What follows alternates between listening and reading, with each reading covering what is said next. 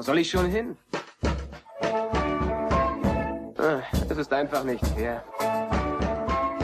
Wenn das Universum ein helles Zentrum hat, bist du auf diesem Planeten am weitesten davon weg. Blue Milk Blues. Herzlich willkommen zu Folge 29 von Deutschlands unmodernstem Star Wars Podcast.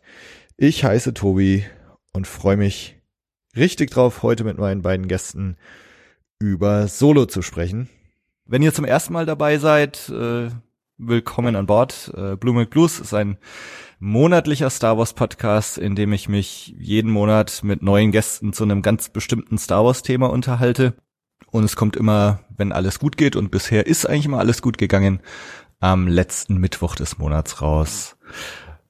Diejenigen unter euch, die schon länger dabei sind, kennen meinen ersten Gast schon aus Folge 23. Ähm, sie schreibt für die Jedi-Bibliothek, kennt sich im Expanded Universe wahrscheinlich tausendmal besser aus als ich.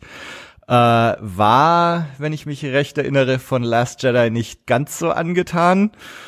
Und so bin ich ziemlich gespannt, was sie jetzt zu Solo sagt. Herzlich willkommen, Ines. Hallo. Hi. Mein zweiter Gast ist die eine Hälfte des Spätfilm-Podcasts, ähm, in dem er im März und April zwei ganz tolle Folgen aufgenommen hat, in denen er mit seiner Tochter zum ersten Mal Episode 4 und 5 angeschaut hat und dann drüber geredet hat. Ähm, Star Wars aus Kinderaugen. Und das ist wirklich, äh, ja, auf Österreichisch würde man jetzt sagen, lieb. Hi Daniel. Hallo. Ja, Ines, hast du inzwischen Last Jedi verkraftet? Was heißt verkraftet? Also ich bin drüber hinweg das, äh, und äh, bin jetzt nicht jeden Tag mehr in irgendwelche Online-Diskussionen verwickelt, in denen Aha. ich versuche zu erklären, warum der Film nicht so gut ist. Ähm, aber ich finde ihn nach wie vor nicht gut. Also ist nach wie vor der schlechteste Star Wars-Film für mich. Okay. Und, und wie geht's dir überhaupt so gerade mit Star Wars? Gibt's irgendwas Bestimmtes, auf das du dich gerade besonders freust? Ähm, also ich, ich bin eigentlich so, wa- was die, was die weiteren ähm, Dinge wie Literatur halt angeht, ziemlich zufrieden. Ich habe jetzt gerade heute mein äh, das Buch äh, Most Wanted gekriegt, also so eine Mhm. Vorgeschichte über Han und Kira. Und da lese ich jetzt mal rein, da freue ich mich drauf. Okay. Ja, Daniel, äh, ich versuche am Anfang immer meine, meine Gäste so ein bisschen in Sachen Star Wars zu verorten. Äh, wenn man jetzt die zwei Gespräche mit deiner Tochter anhört, sie, sie ist zehn, ne, ungefähr. Oder Genau, Genau. genau. Sie ist Ähm, genau zehn. Genau zehn. Wenn man sich diese zwei Gespräche jetzt anhört, dann würde ich jetzt mal folgern, dass dir Star Wars schon am Herzen liegt, oder? Äh, ja, durchaus, durchaus. Ähm, verglichen mit euch bin ich hier wahrscheinlich der absolute Noob. denn Also ich kann äh, kaum Trivia wiedergeben. Ich habe die Filme etliche Male gesehen, sowohl die guten als auch die schlechten. Ähm, aber ich glaube, ich habe mal angefangen mit Clone Wars, äh, das ein bisschen zu gucken, aber habe da nie irgendwie einen Einstieg zu gefunden. Und ich habe mal ein paar ähm, von den Marvel Comics gelesen. Das mochte ich ganz gerne eigentlich. Aber sonst, ich bin nicht wirklich der große Star Wars Nerd, äh, Mhm. sondern eher interessierter Laie, sage ich Okay, mal. okay. Ähm, ja, Ja, was, was die Clone Wars und so angeht, äh, muss ich auch gestehen. Also ich habe das, also das ist zum Beispiel auch eine Bildungslücke bei mir. Das äh, habe ich selber auch äh, über so ein paar Folgen hinaus bin ich da nie gekommen. Bei Rebels genau das Gleiche. Das war mir, ich weiß nicht, ich habe da irgendwie nicht den Einstieg gefunden. Ähm, Das hängt so ein bisschen auch am, am Alter. Also ich habe ja Mhm. neulich mal mit, den, mit ein paar jüngeren Kollegen von der Jedi-Bibliothek einen äh, Podcast gemacht und die waren die ganze Zeit am Clone Wars, äh, über Clone Wars reden und ich bin da auch überhaupt nicht so drin, weil das auch gar nicht meins ist. Also ich bin, bin mal gespannt. Jetzt meine, also Kinder habe ich keine selber, aber, aber zwei Neffen. Äh, die sind drei und fünf und äh, kennen auch schon Darth Vader und Yoda und Boba Fett und Kylo Ren und Co.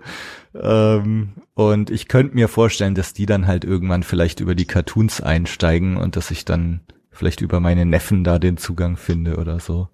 Mal- Es kommt ja dann als nächstes Star Wars Resistance, die äh, quasi Nachfolge ist Ja, ja, ja. von Star Wars Rebels. Vielleicht ist das was für deinen Neffen dann. Ja, und äh, vielleicht, also mir geht's ja so, mich interessiert diese, diese Ära in Star Wars mit Resistance und, und First Order und so. Auch da geht's mir so, das reizt mich irgendwie bisher gar nicht so. Aber ich könnte mir schon vorstellen, wenn meine Neffen dann da ganz begeistert sind, dass das dann doch irgendwie dann ansteckend ist. Mal sehen. Hm. Mal sehen. Sie sind ja jetzt auch äh, dank der Netflix-Deals äh, alle Serien jederzeit verfügbar. Das heißt, wir können alle immer noch den Einstieg finden. Genau, genau. Und dann. Ohne jetzt Werbung zu machen. Ja.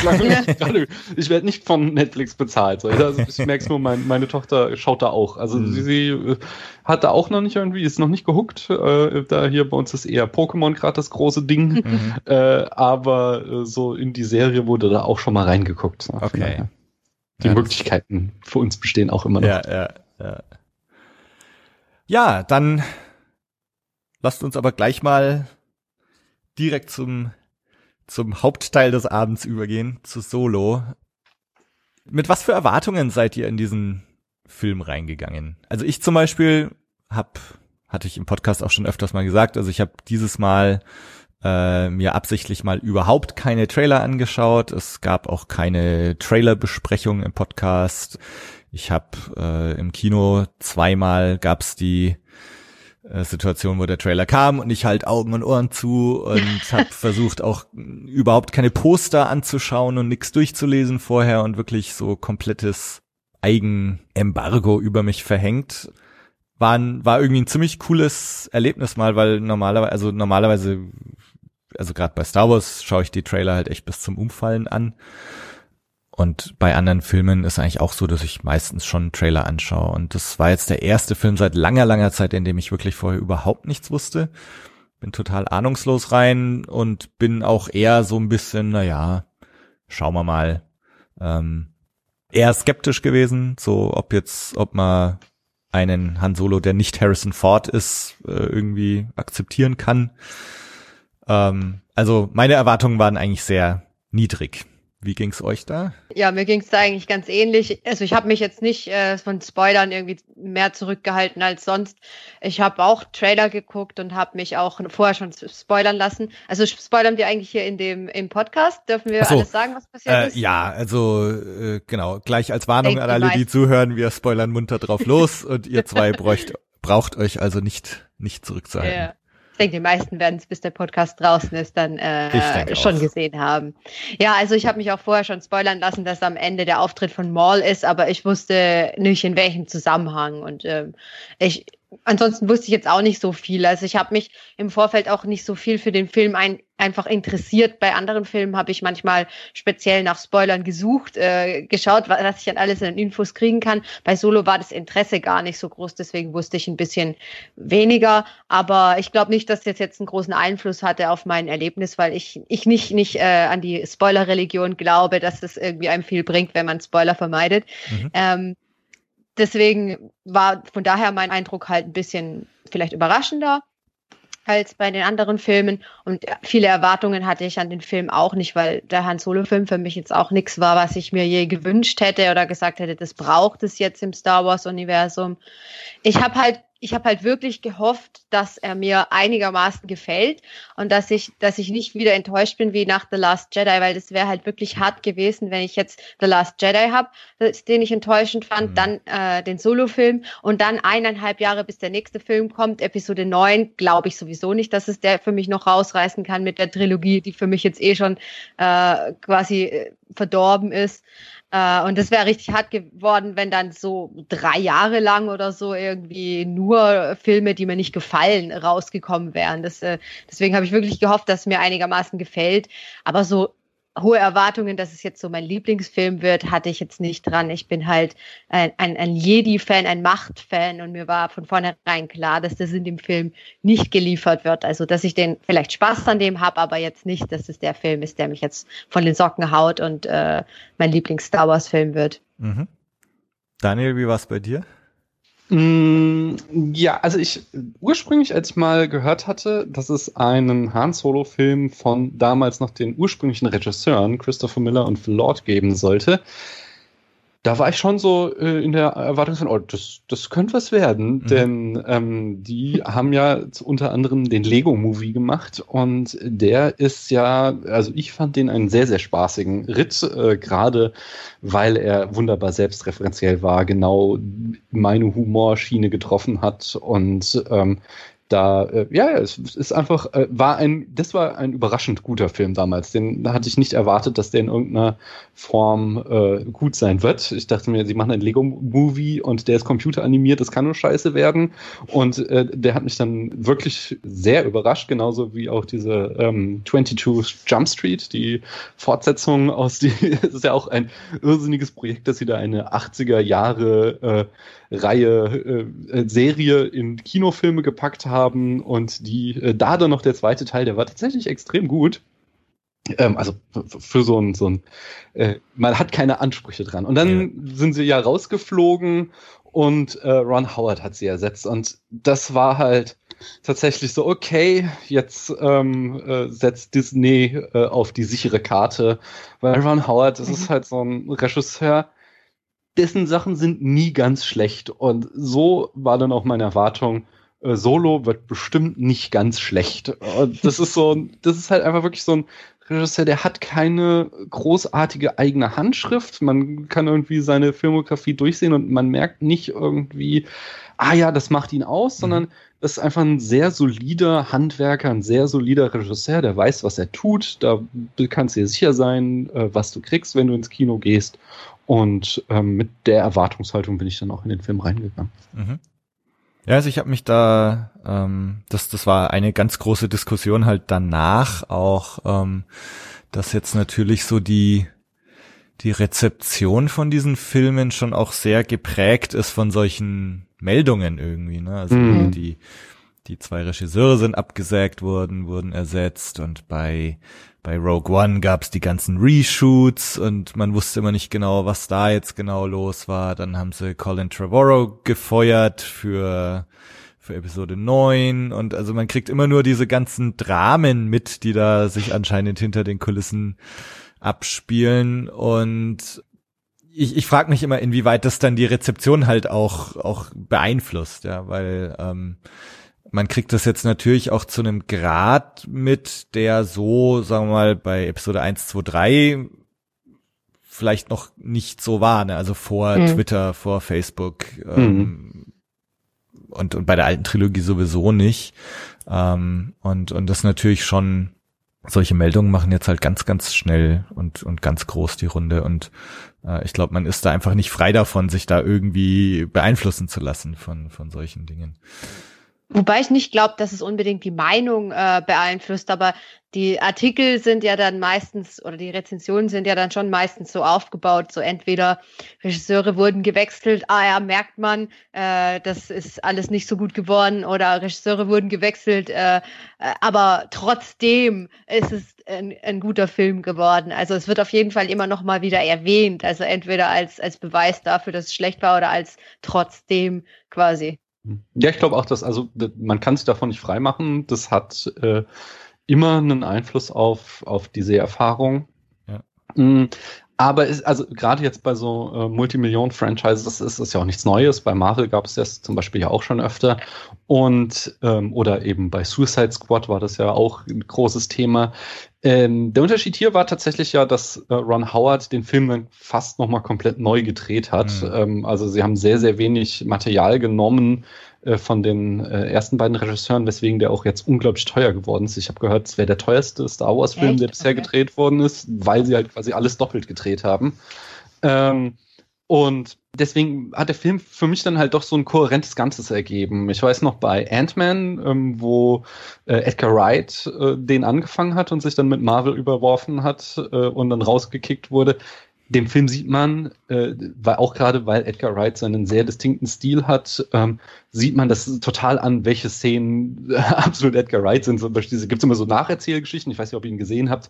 Ich und äh, da, da, da äh, schreit quasi der Stil von Edgar Wright hinaus in die Welt und dann gibt es wieder Szenen, die ganz anders äh, einfach visuell wirken. Und das war hier eben nicht, sondern Solo, ja. der war von vorne bis hinten eine runde Nummer. Ja. Da hat man nicht gemerkt, so okay, da haben verschiedene äh, Hände drin rumgefuscht. Ähm, Wie, wie fandet ihr den? Also, wenn, wenn man jetzt mal kurz so in, in paar Minuten Sätzen zusammenfasst, was ist euer Fazit so von, von Solo?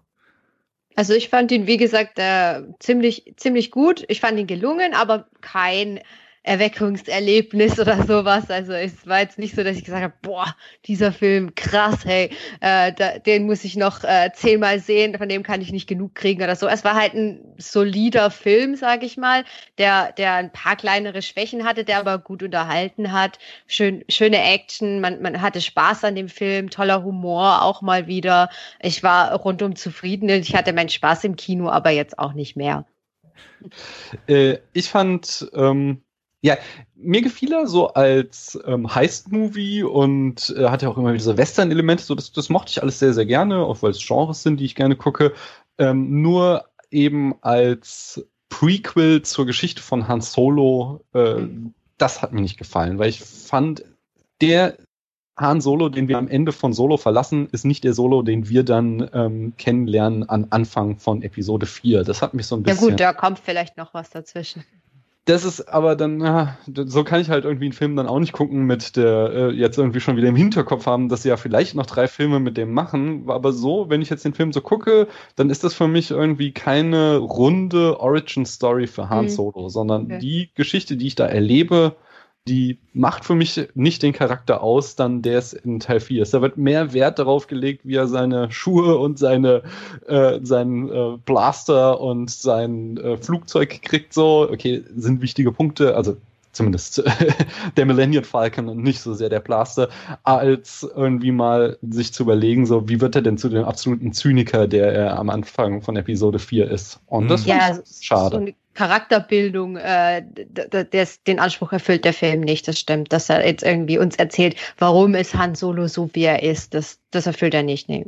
Ich, ich kann ja mal kurz meine äh, fünf äh, mhm. Sätze loswerden äh, und, und dann können wir da ja genau auf die, die Themen gleich nochmal zurückkommen. Ähm, also es ist tatsächlich auch so ein bisschen das, was, was mich am Film jetzt gestört hat, ähm, dass also meine Befürchtung, um nochmal kurz auszuholen, meine Befürchtung war, dass der Film so ein bisschen das macht, was äh, dieser Vorspann mit Young Indiana Jones, mit River Phoenix bei ähm, Indiana Jones und der letzte Kreuzzug macht. Mhm. Ähm, und beim letzten Kreuzzug ist ja so in diesen 15 Minuten Vorspann oder wie lang der ist, da wird dir ja aber auch noch jedes Element von Indiana Jones irgendwie erklärt. So, deswegen hat er die Peitsche, hier bekommt er seinen Hut, hier bekommt er seine Lederjacke, deswegen hat er Angst vor Schlangen, deswegen hat er die Narbe am Kinn und, und so weiter. Ne? Also so in diesen 15 Minuten bekommst du so alle wichtigen Eigenschaften von Indiana Jones erklärt. Und meine Befürchtung war, dass dieser Solo-Film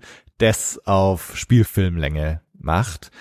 Ähm, da gibt's ein ganz tolles YouTube-Video, wollte ich nur gerade jetzt an, anmerken. Ich glaube, das ist von Red Letter Media, nee, nee, Left Foot Media oder wie die heißen, irgendwie sowas, die, die da, die, die ihre Befürchtungen für Solo aussprechen und dann halt alle Sachen nennen, die ihrer Meinung nach da wahrscheinlich erklärt werden, so wie du es gesagt hast, dass dann irgendwie noch so eine Szene kommen muss, wo zum Beispiel Mynox auftauchen, damit Han Solo dann in Episode 5 Mynox äh, schrecklich finden mhm, kann oder mhm. so.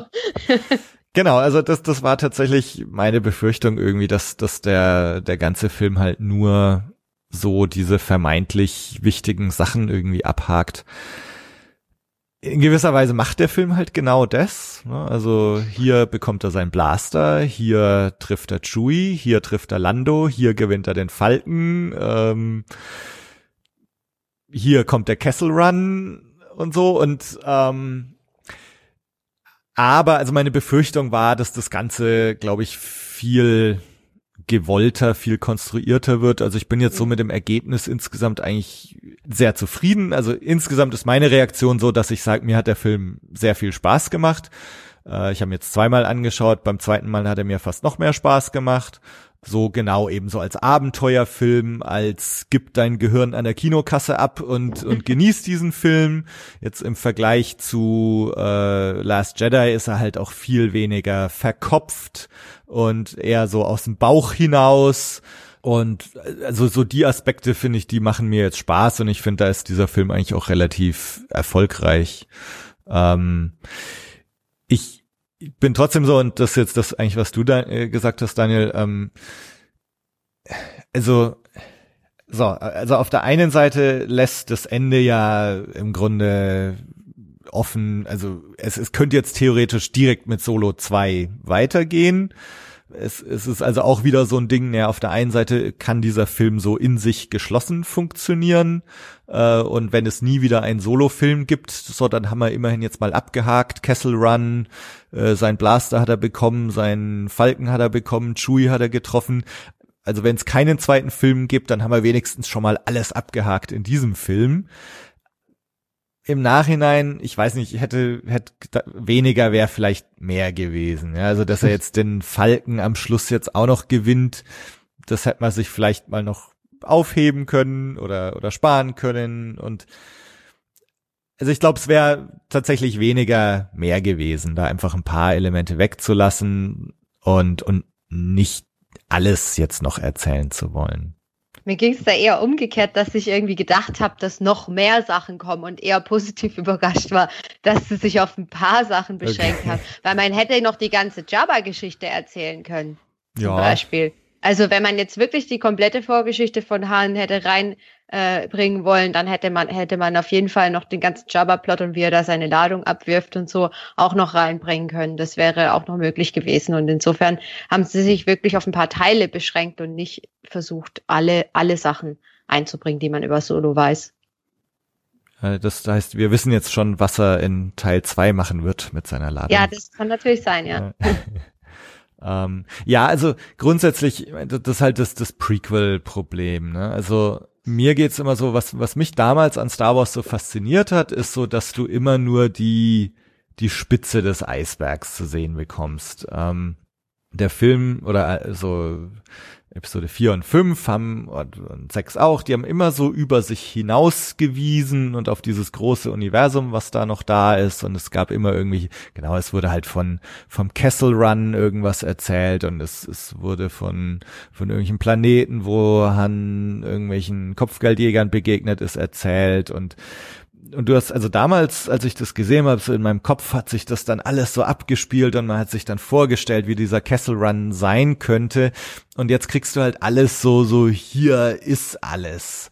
Und das, das, das ist irgendwie so, geht für mich so ein bisschen gegen das, was Star Wars eigentlich gerade so magisch macht. Deswegen war es bei mir eben auch so, dass ich vorher gesagt habe, ich weiß gar nicht, ob ich diesen Film sehen will ähm, ob ich das jetzt alles sehen will, wo Hahn herkommt und, und wie er den Falken gewonnen hat und so weiter, ob, ob ich nicht bevorzuge, das einfach nur in meinem Kopf irgendwie drin zu haben. Aber das spricht dann wieder für den Film, dass ich letztendlich äh, aber das doch genossen habe, das alles so zu sehen und, und an diesem Abenteuer irgendwie teilzuhaben. Mir hat gefallen, ähm, wo du gerade eben die Sequel, äh, die Prequel-Problematik ansprachst, ähm, wie sie mit Kira umgegangen sind, weil als wir sie am Anfang des Films kennenlernen, dachte ich mir so, okay, äh, hier seine Herzdame, aber wir wissen alle, darauf läuft es am Ende nicht hinaus. Ja. Fr früher oder später wird sie sterben. Und ich habe irgendwie dann da zwei Stunden lang auf den Moment gewartet, wo sie ihre dramatische Todesszene kriegt ja. und dass sie dann sich, äh, jetzt großer Spoiler, am Ende eben als eine femme fatale, die ihn äh, nicht so richtig hintergeht, aber eben dann am Ende sitzen lässt, um sich dann doch den Bösen anzuschließen. Das war so, da habe ich dann doch irgendwie zustimmend genickt, so okay, da habt ihr mich erwischt. Da habt ihr mit meinen Erwartungshaltungen gespielt und dann den Film bewusst in eine andere Richtung gelenkt. Das fand ich dann doch äh, eben für so ein, eben dafür, dass man bei einem Sequel eben bestimmten Beschränkungen unterliegt, dass man die Geschichte nicht frei erzählen kann, sondern sich auf ein bestimmtes Ziel hin bewegt, das haben sie da echt clever gelöst mit diesem Charakter, fand ich. Mhm. Hat, hat das für euch funktioniert, äh, Emilia Clark in Star Wars? Also für mich war sie eigentlich die schwächste, der schwächste Charakter in Solo, weil sie mich da nicht so, so ganz überzeugen könnte, konnte. Ich war überlegt bis heute, ob es teilweise an ihr liegt, an ihrem Schauspiel oder ob es nur an der, an der Erzählweise von dem Film liegt aber ähm, ich finde, man versteht sie nicht richtig. Man, man versteht nicht, was ihre Motivation ist, warum sie so handelt, wie, wie sie handelt, was will sie? Ist ihr Lebensziel, Gangsterboss zu werden? So wirkt sie aber nicht auf mich. Warum macht sie das? Also warum, äh, sie wirkt am Anfang wirklich so, als, wär, als wäre sie wirklich daran interessiert, mit Han zusammen zu leben und äh, mit ihm zusammen äh, wegzulaufen von Corellia. Und dann ändert sie sich plötzlich so und wir erfahren nicht so richtig, was in dieser Zwischenzeit passiert ist. Also mir, mir hat so eine Erklärung von der Zwischenzeit äh, zwischen der, als sie getrennt wurden und wo wir sie wieder treffen, als sie dann bei Dryden Voss ist. Das hat mir gefehlt. Das hätte nicht mit vielen Worten erklärt werden müssen, aber das, was erklärt wurde, war zu wenig. Oder ihre, ihre Motivation irgendwie. Was sind ihre Ziele? Das hätte mal so ein bisschen klar werden müssen. Für mich war sie irgendwie unverständlich und ähm, also nicht, dass das dem Film an sich jetzt viel geschadet hätte, aber für mich ist sie die schwächste Figur im Film. Ich hatte kein Problem mit ihr. Also ich fand das tatsächlich so dieses, ähm, äh, ja, wir haben halt, eher, also sie, sie verlieren sich da, ähm, sehen sich nach, ich weiß nicht, wie viele Jahre vergehen, ähm, wieder. Und äh, ich habe den beiden das abgenommen, dass da zwischen ihnen immer noch irgendwie Funken sprühen, dass aber eben viel passiert ist in der Zwischenzeit. Äh, und dass sie uns das nicht sagt, ist, war gerade so eben so ein Mysterium, was sie äh, zu so einer femme fatale im Stile eines Film Noirs gemacht hat, was mich ähm, durchaus an der Stange gehalten hat, besonders wenn wir dann am Ende halt sie dieses äh, Gespräch hat, dann mit Darth Maul und äh, er dann noch zu ihr sagt, wir werden in ähm, ja, in Zukunft viel enger zusammenarbeiten oder irgend so ein Spruch sagt er da mhm. ihr. Und sie hatte vorher noch so Sachen äh, gesagt, so ich habe Dinge getan, die du nicht verstehen kannst, äh, was halt dann ja wieder so, so eine äh, ein Hauch einer epischen Vorausdeutung sein könnte, dass sie halt äh, dann doch irgendwie schon mit der Macht experimentiert hat oder irgendwas in die Richtung gemacht hat, irgendwie äh, ja, auf dem Weg ist da eine Sith zu werden oder auf dem Ach Weg so, ist da. So habe ich das jetzt nicht verstanden. Ja, also äh, es wird genug Spielraum äh, gelassen, um das so zu interpretieren, muss man aber natürlich nicht. Aber das war, äh, hat für mich eben diese Ambivalenz hat den Charakter reizvoll gemacht für mich tatsächlich. Vielleicht war ich da aber auch ein bisschen zu ähm, äh, von, von The Last Jedi auch schon äh, enttäuscht, weil da ist es ja auch schon so, dass vorausgesetzt wird, oder bei der ganzen Sequel-Trilogie, äh, Zeit ist äh, vergangen, deswegen ändern sich Leute. Und äh, dieses, äh, das möchte ich einfach, glaube ich, nicht mehr sehen in, in Star Wars, dass einfach gesagt wird, oh, Zeit ist vergangen, deswegen hat sich eine Figur verändert. Da möchte ich ein bisschen mehr wissen, warum. Äh, nicht einfach dieses, okay, wir machen einen Zeitsprung, dann, dann kann die Person jetzt einfach komplett anders sein. Das äh, gefällt mir nicht. Das mhm. fand ich bei, bei der Sequel-Trilogie sehr problematisch und das gefällt mir hier auch nicht.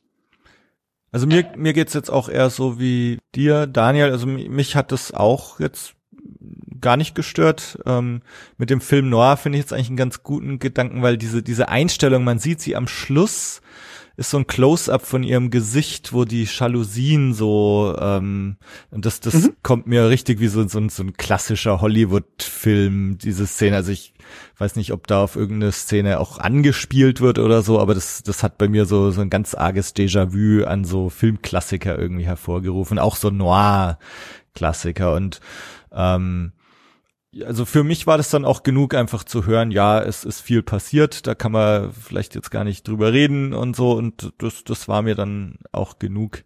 Ich habe es jetzt auch nicht so gesehen, dass sie zur, zur Sith werden könnte.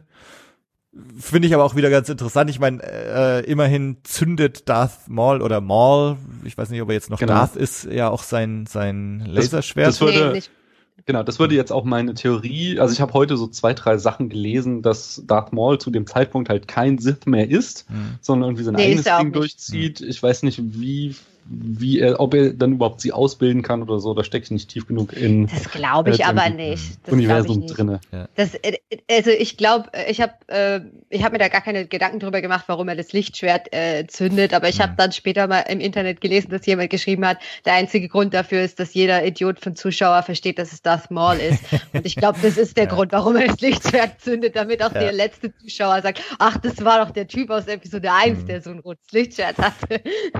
Ich, ich habe mir noch gedacht, äh, jetzt kann man wenigstens sagen, dass in jedem Star Wars-Film ein äh, Lichtschwert vorkommt. Vielleicht auch das, ja. Ähm, äh, also ich, ich finde es in gewisser Weise, also wenn da jetzt kein tieferer Sinn dahinter steckt, warum er es jetzt zündet, äh, ist äh, fast unfreiwillig komisch, ne, dass er da jetzt noch seine Es eine Klinge halt cool ausfährt. Ja, aber so, also wenn ich jetzt hier so über den Skype-Chat mal mit meinem Lichtschwerk rumwedeln würde, ist es schon echt irgendwie albern. Schon. In der Welt macht es wirklich wir in dem Moment jedes Mal, keinen wenn ich mit Ja. jemandem per Skype chatte, dann aktiviere ich echt erstmal mein Lichtschwert. Ja. Ja, er, er holt's ja erst noch so mit der Macht her, ne? Und dann zündet das noch so. Äh, naja, also.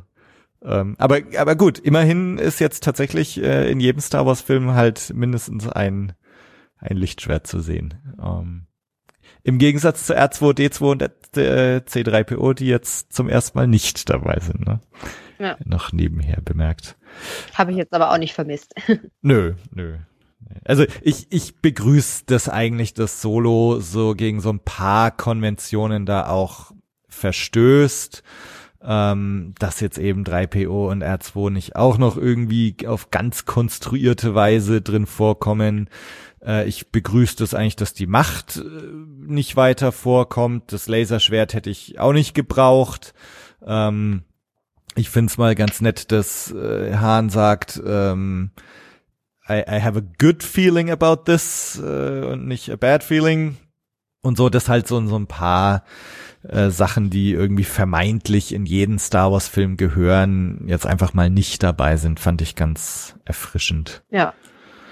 Wie ging's euch mit den anderen Charakteren? Weil wenn wir jetzt gerade bei Emilia Clark und und Kira sind, ähm, also mir ging's zum Beispiel so, dass ähm, Dryden Voss, Paul Bettany, das hat mich so ein bisschen rausgerissen. Also er macht seine Sache gut und und spielt diesen latent bedrohlichen Typen mit einer tollen Intensität. Aber ich habe die ganze Zeit nur gedacht, das ist Paul Bettany, das ist Paul Bettany. Das, also irgendwie, äh, das habe ich mir zum Beispiel bei Woody Harrelson nicht gedacht. Äh, da ist halt okay, das ist jetzt Beckett, klar ist Woody Harrelson, aber das habe ich so akzeptiert bei Paul Bettany aus irgendeinem Grund, und ich weiß nicht wieso, das, das hat mich so ein bisschen rausgerissen. Also ich fand ihn jetzt auch nicht den tiefgründigsten Charakter, aber ich fand, er war halt einfach so der Klischee-Bösewicht, wie man ihn auch bei James Bond oder so hat. Er ist, er ist einfach böse, er will einfach die, die Weltherrschaft und äh, äh, äh, tut alles dafür. Und ich fand es einfach wahnsinnig genial, wie er eingeführt wurde. Und das dann hieß ja, he's just finishing dealing with the regional governor oder irgendwie sowas. Und dann sieht man, wie er den da gerade noch so absticht. Dann weiß man gleich, mit wem man es zu tun hat. Und dann brauchst du da auch nicht viel mehr Charakterisierung. Der ist einfach fies und äh, will, will Geld und Macht und ansonsten nix. Ähm, ich hatte gerade auch gehört, dass äh, er ist zum Beispiel jemand, der jetzt erst komplett in den Nachdreh reingekommen ist. Also Paul Ja. Bettany, die Rolle hatte vorher ein anderer Schauspieler. Ich habe leider vergessen, Ja, das welcher. stimmt, aber ich weiß auch nicht mehr, wer. Und ähm, der dann aber keine Zeit hatte für die Nachdrehs, so dass sie den komplett rausgeschnitten haben aus dem äh, aus dem Film und jetzt Paul Bettany die Rolle bekommen hat. Das fand ich, fand ich auch krass irgendwie. Ja. Ähm, ich hatte so so an seiner Performance oder so hatte ich eigentlich gar nichts auszusetzen. Für mich war er halt irgendwie so der ähm, ja so also das Ganze hat ja auch so, einen- so einen Heist-Film. Also, ha? also Mhm. wir haben hier irgendwie eine Crew. Was mir so ein bisschen auch fehlte, war irgendwie noch so mehr, äh, wie wird diese Crew zusammengestellt. Da hatten wir gut, wenn halt die Szene wie Hahn und Julie da dazukommen. Ähm, weil sonst ist es immer so ein ganz klassisches Moment. Nicht so, wir stellen die Crew zusammen, wir planen und dann ziehen wir es durch. So. Aber dafür hatten wir hier ja äh, gleich mehrere Heists hintereinander, die durchgezogen wurden. Ähm, und das dann ja auch so ein sehr klassisches äh, Stilelement quasi. Sie müssen noch einen letzten Auftrag für ihren Oberboss abliefern, der auch angenehm eklig ist. Äh, das ja, war wieder so ein Element, das, was, was ich einfach ganz nett fand. Was ich meinte, so, so immer wenn er sich halt entfernte von dem, hey, ich muss äh, sklavisch was über diesen Han Solo erzählen, sondern anfing mal eine Geschichte zu erzählen, fand ich den Film dann durchaus gelungen. Mhm.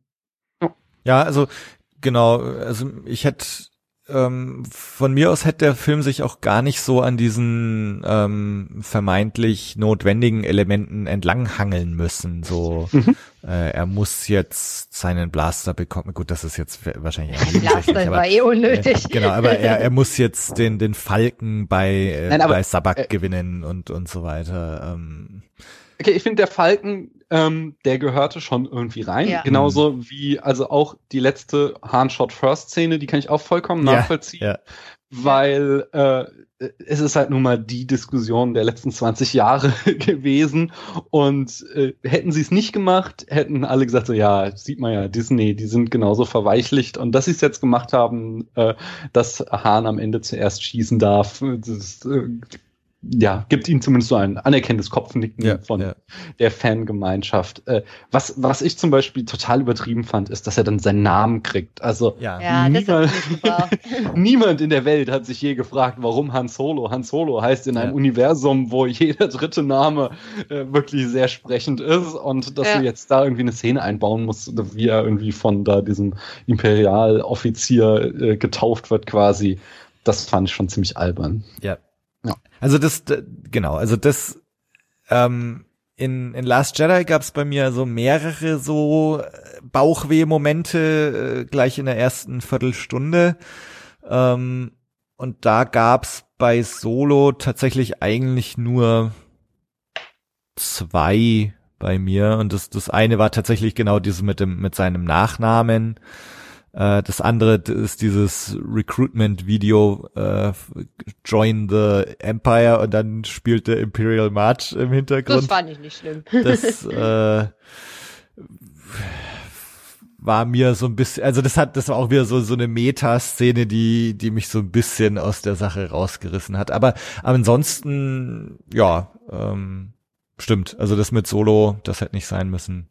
Aber ansonsten, also für mich gab es sonst eigentlich fast gar nichts, wo ich jetzt sag so, oh, äh, das hätten sie sich auch sparen können. Ich, ich fand noch, also das ist wahrscheinlich wieder mein persönliches Problem oder äh, wo ich mir, mir noch kurz gedacht habe, so, hm, äh, weil ich ja Sprachwissenschaften studiert habe, ich fand's ähm, wenn man rein nach der logischen, nach der Logik geht, relativ seltsam, dass Han jetzt auf einmal Shriwook äh, sprechen konnte, also die Sprache der Wookies weil ich glaube, dass die eine andere, andere Sprechwerkzeuge haben und dass es nicht möglich sein sollte für Menschen, das zu sprechen, weil das halt solche Brülllaute sind, also die basieren ja im realen Leben auf Bären und sonst was. Und wir können auch nicht Bärensprache lernen äh, als Menschen. Und äh, ja, also das könnte man ein bisschen anzweifeln, warum es jetzt auf einmal für Menschen möglich ist, ein bisschen Wookie-Sprache zu sprechen. Ähm, das, äh, aber ich, ich fand's, ich fand's in dem Moment einfach so witzig, was er gesagt hat und wie das dann so unbeholfen in den, in den Untertiteln ja. äh, übersetzt wurde, dass ich das dann auch gleich verzeihen konnte. Es, es, es war wahrscheinlich auch ein gewisses Problem, wenn die zwei sich treffen und nicht kennen, wie, wie die zwei sich verständigen. Gut.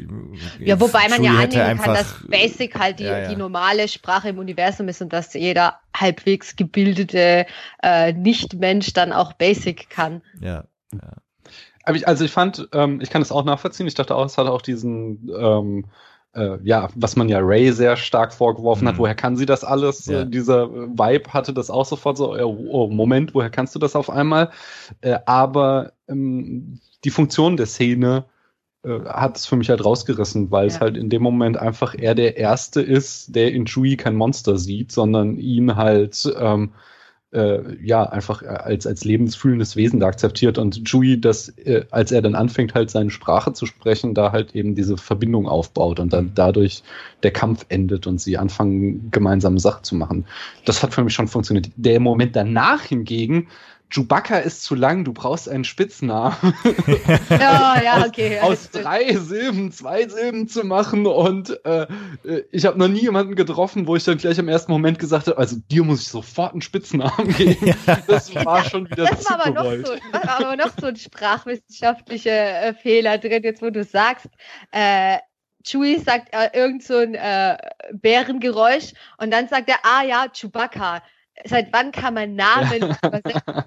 Das genau. geht nicht. Also eigentlich ist es sowieso schon immer ein, also gut, Chewbacca weiß man nicht, ob er in einem anderen Film jeweils schon seinen Namen gesagt hat, aber äh, es, wenn jetzt jemand dir auf, was weiß ich, in irgendeiner anderen Sprache heißt, sagt, er heißt Chrumpfs, dann heißt er so, ja.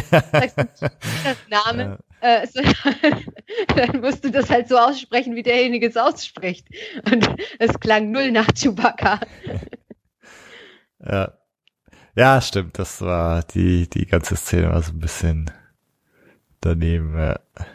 du warst bei den anderen Charakteren. Da möchte ich bitte ja. äh, gebührend über Donald Glover als Lando Calrissian ja, äh, schwärmen, weil er hat es halt voll auf den Kopf getroffen. Ich mag den Schauspieler eh seit Community. Ich mhm. habe die Serie geliebt und er war immer großartig darin und hier spielt er, also er, er macht das einfach so fantastisch. Ich fand ihn richtig gut.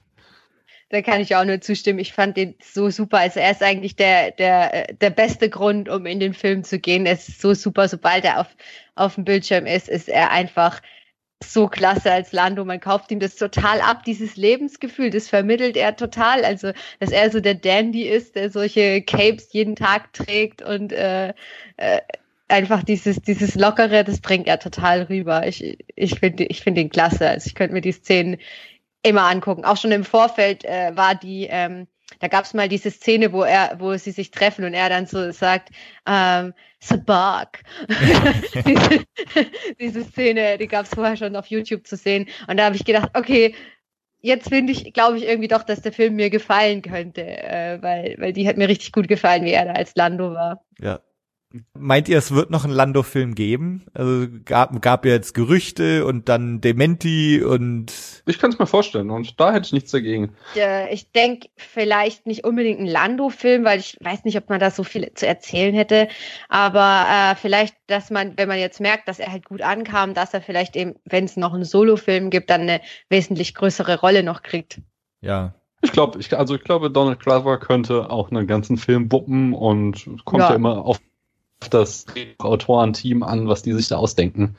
Ähm, Gerade, dass wir ja relativ wenig über ihn wissen, gibt er da genug Chancen, uns eine Geschichte auszudenken. Aber keine Ahnung, ob da was kommt. Ich hatte einen anderen Punkt, weil ich hatte es vorhin ja auch schon mal dieses ähm, äh, mit den Erwartungshaltungen spielen. Das haben sie mit Lando auch wieder cool gemacht, fand ich, weil am Ende die Szene wo dann ähm, äh, Paul Bettany, ich habe seinen Namen gerade vergessen, äh, sagt so, ich hatte einen äh, Spitzel in eurem Team, ich weiß genau, dass ihr mich hier betrügen wollt. Und dann, und dann äh, war halt auch bei mir wieder so der Mensch, ah, okay, Lando, schon wieder. Ja. Äh, nicht nur das Imperium, auch hier. Und dann geht halt die Tür auf und äh, Woody Harrelson steht da und nicht Donald Glover. Dann hat sich auch wieder so, ah, okay, da habt ihr wieder äh, in eine Richtung ganz klar gezielt, um dann im letzten Moment in die andere abzubiegen. Das war schon äh, nicht ganz unclever war. Wobei ich eigentlich von Anfang an dachte, dass, äh, dass Woody Harrelson äh, hm. Han verraten würde, auch schon bevor ich den Film gesehen habe, weil äh, es ja, weil er, er ja die ganze Zeit als die Mentorfigur sozusagen dargestellt wurde und was, was soll man einem Hahn beibringen, außer äh, quasi die Welt ist schlecht und die Menschen sind schlecht sozusagen. Und das kann er ihm ja am besten beibringen, indem er ihn selber verrät. Also ich dachte von Anfang an, dass er der Verräter ist. Ich war dann eher überrascht, als die, der Film äh, so die, die Wendung hingemacht hat, dass es Kira sein könnte. Und dann am Schluss kam aber doch wieder auf, äh, auf äh, ähm, Woody Harrison zurück, dann dachte ich, dachte ich mir, ah, okay, doch jetzt, so wie ich es am Anfang gedacht hatte. Und da, da möchte ich jetzt gerne mal einhaken und so mein, einer von zwei großen Problemen, die ich mit dem Film habe, reinlegen. Ähm, ich fand Woody Harrelson jetzt nicht irgendwie schlecht genug, als er eben unseren Han Solo verbittern kann. Und es war im Grunde so, also in der alten Trilogie, da haben wir eine schöne Lernkurve bei Han Solo. Wir haben ihn im ersten Teil ist er halt so, er denkt nur an sich und im allerletzten Moment kriegt er dann die Kurve. Im zweiten Teil ist er schon so, ja, okay, ich mach mit, aber er hat noch zu viel Baggage aus der Vergangenheit, um es nicht auf die Reihe zu kriegen. Mhm. Und im dritten Teil ist dann er der, äh, ne, da sagt äh, Leia noch so, wer würde denn diese Wahnsinnsmission ja, äh, genau. annehmen? Und er ist es halt, der sich freiwillig gemeldet hat für die Wahnsinnsmission. Das heißt, wir haben da einen schönen Charakterbogen und hier macht Han Solo quasi genau das Gleiche. Also er ist äh, hier, okay, er, am Anfang will er halt zurück auf seinen Heimatplaneten, dann äh, macht er da sein quasi sein Ding nur, um sein Schiff zu kriegen um dann am Ende diesen Plan abzulassen und das Geld oder den Gewinn quasi doch der Rebellion schon zu geben. Mhm. Und das vergisst er dann irgendwie zehn Jahre später oder wie? Also zehn Jahre später ist er dann wieder auf Null und er hat wieder überhaupt keine äh, Verbindung zur Rebellion und er hat überhaupt keinen Idealismus mehr und äh, den Idealismus, den er hier jetzt schon mal in diesem Film gelernt hat, der geht ihm dann wieder so komplett flöten. Das ist halt, das macht für mich ähm, ja, die Figur nicht rund. Also du sagst es schon so klar, es kommt wahrscheinlich noch zwei Teile oder so und in äh, diesen, also äh, hier, ähm, Alden Ehrenreich hat ja schon angekündigt, dass er irgendwie äh, mehr Verträge unterschrieben hat. Äh, da lernen wir es vielleicht schon kennen, aber so als den Origin-Film die Nummer eins, die uns äh, sagen soll, wie dieser Han Solo quasi zu dem wurde, den wir kennen. Da hat der Film für mich tatsächlich versagt. Ja, ja das stimmt. Also vor allem diese Geldgeilheit, die er ja in Episode 4 hat, ähm, das wird ja hier gar nicht, gar genau. nicht klar. Mhm. Ähm, das ist, das, das fehlt hier noch total, weil der Han Solo aus Episode 4 würde niemals das Geld äh, einfach dieser Enfys-Nest geben, die da gerade mal daherkommt und sagt, ja, ich brauche das hier jetzt, oder beziehungsweise dieses äh, diesen Treibstoff Coaxium, ähm, die jetzt sagt, sie braucht es, also sie würde, der würde ihr niemals diese, diesen wertvollen Stoff geben, er würde es einfach für sich selber behalten und selber Geld machen wollen. Also da muss auf jeden Fall noch was dazwischen kommen, aber das finde ich jetzt auch nicht so schlimm, weil wie gesagt, der Film, also selbst wenn keine weiteren Filme kommen sollten, ist da noch Zeit dazwischen und es kann, kann noch äh, erklärt werden, die, äh, die Wandlung. Ja, also ich, ich denke, dass da die, die Macher tatsächlich so äh, diese zwei widersprüchlichen Pole halt hatten. Ne? Auf der einen Seite so alles in diesen Film reinpacken und eine Origin-Story zu erzählen, mhm. die möglichst komplett eigentlich ist. Und sie endet damit ja, sie fliegen jetzt zu Jabba. Also so gesehen, man könnte das jetzt tatsächlich als Origin Story nehmen, die direkt zu Jabba führt und damit dann halt äh, eventuell zu diesen Problemen mit, mit Greedo in A New Hope und so weiter. Also es ist eigentlich so schon relativ komplett. Auf der anderen Seite lassen sie sich halt offen, das Ding auch noch in zwei Filmen oder mehr fortzusetzen. Äh, und dadurch äh, erledigen sie aber einige Dinge nicht äh, in dieser Origin Story, nämlich äh, seinen Zynismus äh, zu erklären. Ähm, und da da ziehen so unterschiedliche Intentionen mhm. an diesem Film. Ja. Ja, wobei ich mich, äh, äh, also bevor ich den Film gesehen habe, sowieso schon gefragt habe, warum man in diesem Film überhaupt erzählen muss, wie Han zu seinem Zynismus oder zu seiner Geldgeilheit gekommen ist. Also für mich gut, ich habe ja auch die Bücher aus dem erweiterten Universum gelesen, so diese Han Solo Trilogie mhm. von Crispin. Ähm, für mich war das schon immer klar, dass Han so aus irgendwelchen ärmlichen Verhältnissen halt kommt und dass es dem als Kind schon richtig dreckig ging und der nie irgendwie viel hatte und sich immer so durchschlagen musste. Und ähm, wahrscheinlich auch in so einer Gang und so. Das war ja jetzt im Film auch so, dass er irgendwie so als Kind halt ausgenutzt wurde. Und das ist für mich eigentlich logisch, dass man so zynisch und egoistisch und äh, geldgeil wird, dass man sagt, hey, wenn ich was kriegen kann, dann, dann nehme ich das für mich, weil wer weiß, was morgen ist, wenn mich da wieder einer ausnimmt oder so. Ähm, und deswegen fand ich es eher komisch, dass man von vornherein gesagt hat, man geht von einem herzensguten Han erstmal aus. Warum sollte der, wenn er in einer Gang aufgewachsen ist, überhaupt äh, so idealistisch sein? Äh, also was ich, was ich wiederum ganz, ganz nett finde, auch so ein bisschen als äh, Bruch mit den Erwartungen, ist, dass Hahn ja tatsächlich noch so naiv, gutgläubig teilweise ist, einfach, er ist noch ein ziemlicher Grünschnabel, ähm, er ist schon noch so ein bisschen so ein möchte gern auch, ne? Mhm. Also als er dann sagt, äh, ich bin ein Gesetzloser oder so und Kira ihn dann noch so halb auslacht, ja. Und also äh, das fand ich wieder irgendwie ganz nett, dass hier auch ganz deutlich noch so ein so ein Grünschnabel Oder als er so fasziniert vom Hyperraum ist, das ist eigentlich eine von meinen Lieblingsszenen, wo er so auf dem äh, Rücksitz sozusagen da sitzt und so diesen Hyperraum angrinst. Das fand ich ganz süß, wie man dann sieht, wie er später so der Pro ist und irgendwie sagt, so ja, Hyperraum mache ich jeden Tag. So. Ja, ja. Wo wir jetzt gerade schon beim Thema sind, äh, also, also, ja, jetzt mache ich nochmal eine Kehrtwendung. Also Enfys Nest nebenbei bemerkt, finde ich noch einen ziemlich coolen Charakter. So hier so Mad Max-Style, die ganze Crew da von ihr. Ähm, und Aber, äh, Ja. Da hätte ich eine Frage. Hat, sollte das irgendeinen tiefer gehenden Reveal sein? Das hatte irgendwie so, das wurde so episch inszeniert, wie sie dann so den Helm abnimmt und man dann sie sieht und ich dachte nur so, oh ja, äh, Random Girl Nummer 5. Aber sollte, also wenn ich jetzt irgendwie, was weiß ich, tiefer im Universum drinne stecke, sagt mir das dann irgendwas? Ist sie nee. eine große Nummer oder so? Nee, ich denke, dass es einfach nur ist, weil, weil sie ja, weil sie ja eine Frau ist, weil man nicht ja. damit rechnet, dass es, dass eine Frau hinter dem Helm steckt. Ich ja, okay, auch, aber wir sind äh, halt im Star Wars Universum ja, und Nummer ist halt irgendwie seit 20 Jahren durch. also ich habe halt äh, auch vorher geguckt, äh, äh, oder, oder nach dem Film dann geguckt, ob man vorher wusste, was es für eine, was es für ein Darstellername ist, mhm. der dahinter steckt. Und die haben das halt auch extra geheim gehalten, dass ah, okay. man nicht wusste, wer sie spielt. Also das sollte quasi die Überraschung sein, mhm. dass jetzt dieser krasse, kämpfende Charakter jetzt eine Frau ist. Mhm. Ich hatte, ich hatte auch äh, gedacht, dass das jetzt vielleicht irgendwie aus dem Expanded Universe jemand ist, den ich nicht kenne und äh, also neben mir, das, das war auch noch, hat zu meinem Erlebnis beigetragen. Äh, neben mir saßen zwei so, weiß nicht, wie alt werden die gewesen sein, 18, 20, vielleicht 16, 17, 18 oder so. Und die sind sowas von abgegangen. ähm, und die als Maul aufgetaucht ist, die haben sich überhaupt nicht mehr eingekriegt. Äh, als als Hahn und Landos Sabak gespielt haben, sind äh, voll drauf eingestiegen und fanden das total geil. Ähm, dann gibt's ja irgendwie so eine, gab's diese Szene, wo Beckett sagt, dass er Aura Singh äh, getötet oder ja. irgendwo runtergeschubst hat. Also diese Kopfgeldjägerin, die in Episode 1 auf auftaucht. Ähm, und da sind sie, what? Da kann sich gar nicht mehr einbekommen, dass das da jetzt vorkam.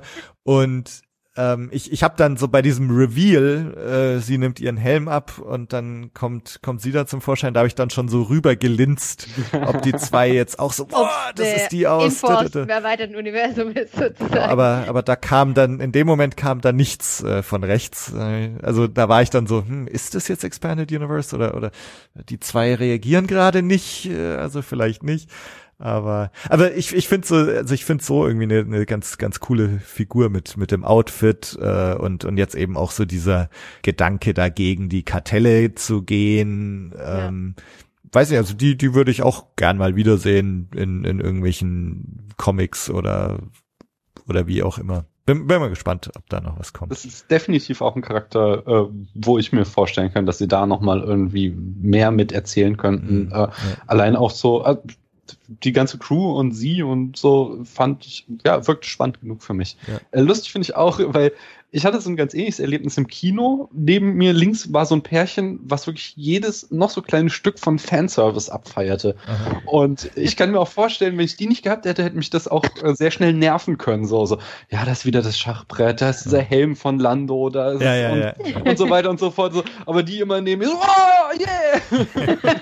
das macht so viel aus, wie die Stimmung so ist im Kino, ja. Und dann dachte ich mir so, ja, okay, lass ich mich drauf ein. Äh, das ist okay. Ich, ich fand es auch total schön. Also ich, stell mal vor, man sitzt jetzt neben so einem Zyniker, der immer so mhm. und Kopf schüttelt und also irgendwie, also da ist mir das tausendmal lieber, so zwei, die das dann so abfeiern. Ja, auf jeden Fall. Ja. So, genau, aber jetzt, äh, Enfys Nest hatte ich jetzt mal die Kehrtwende gemacht, äh, wollte aber eigentlich auf Alden Ehrenreich kommen. Ähm, ja. Was, was sagt er zum Han Solo? Also meiner Meinung nach hat, hat es gut gemacht. Also man kann einfach nicht Harrison Ford sein auf einmal. Ich glaube, niemand schafft es. Auch nicht dieser Anthony Ingruber. Ich glaube nicht, dass der das einen ganzen Film lang so überzeugend durchziehen hätte können und irgendwie die ganze Zeit so Harrison Ford imitieren oder irgendwann wird es dann wahrscheinlich auch mal auf den Senkel gehen dann.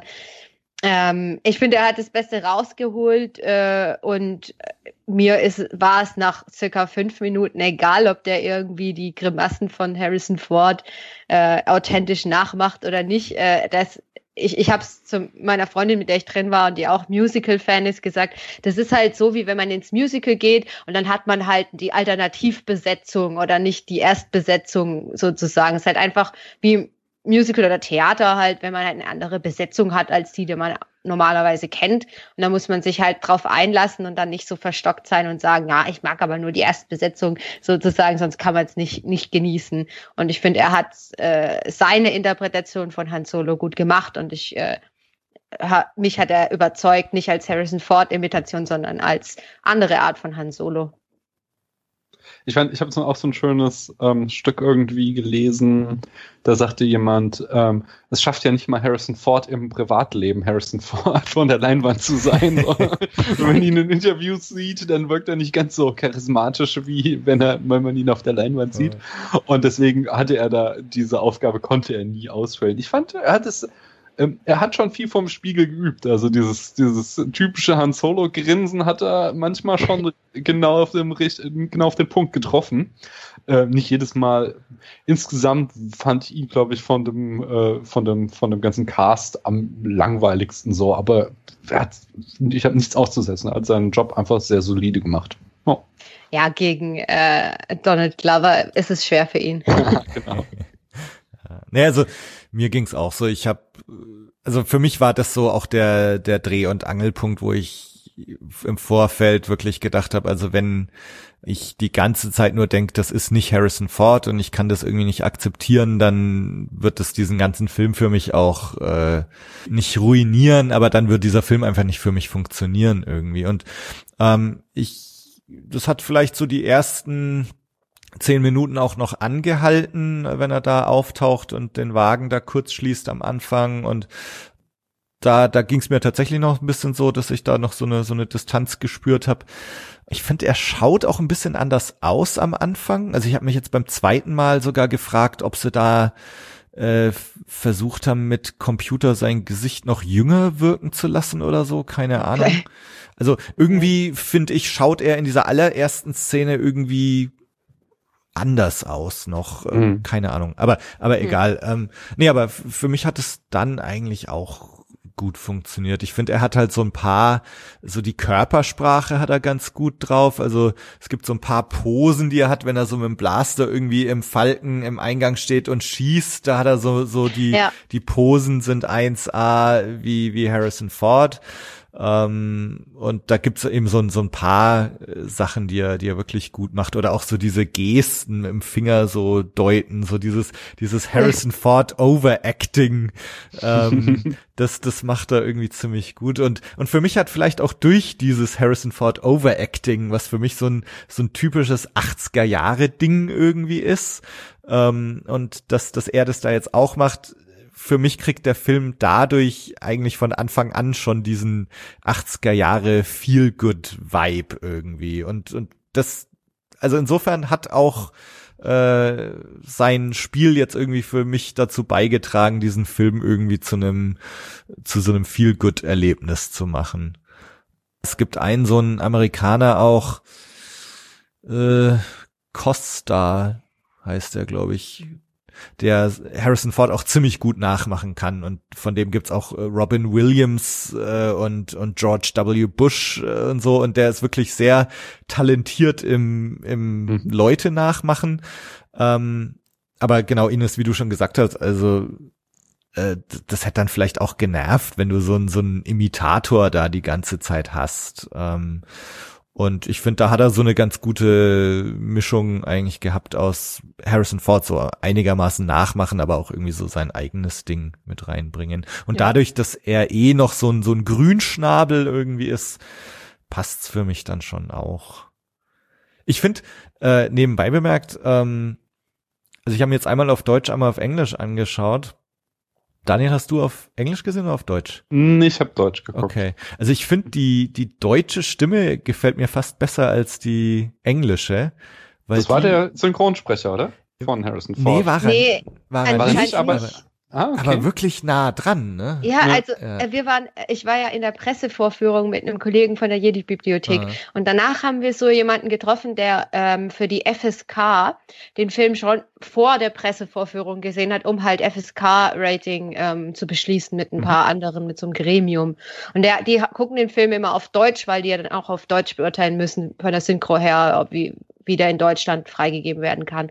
Und der hat behauptet, dass der, dass äh, quasi der Originalsprecher von Harrison Ford, also Wolfgang Pampel, den sprechen würde. Und ich habe das dann auch einfach mal erstmal geglaubt.